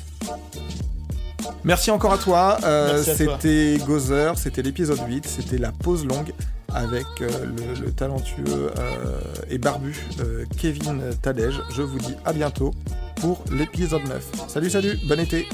Salut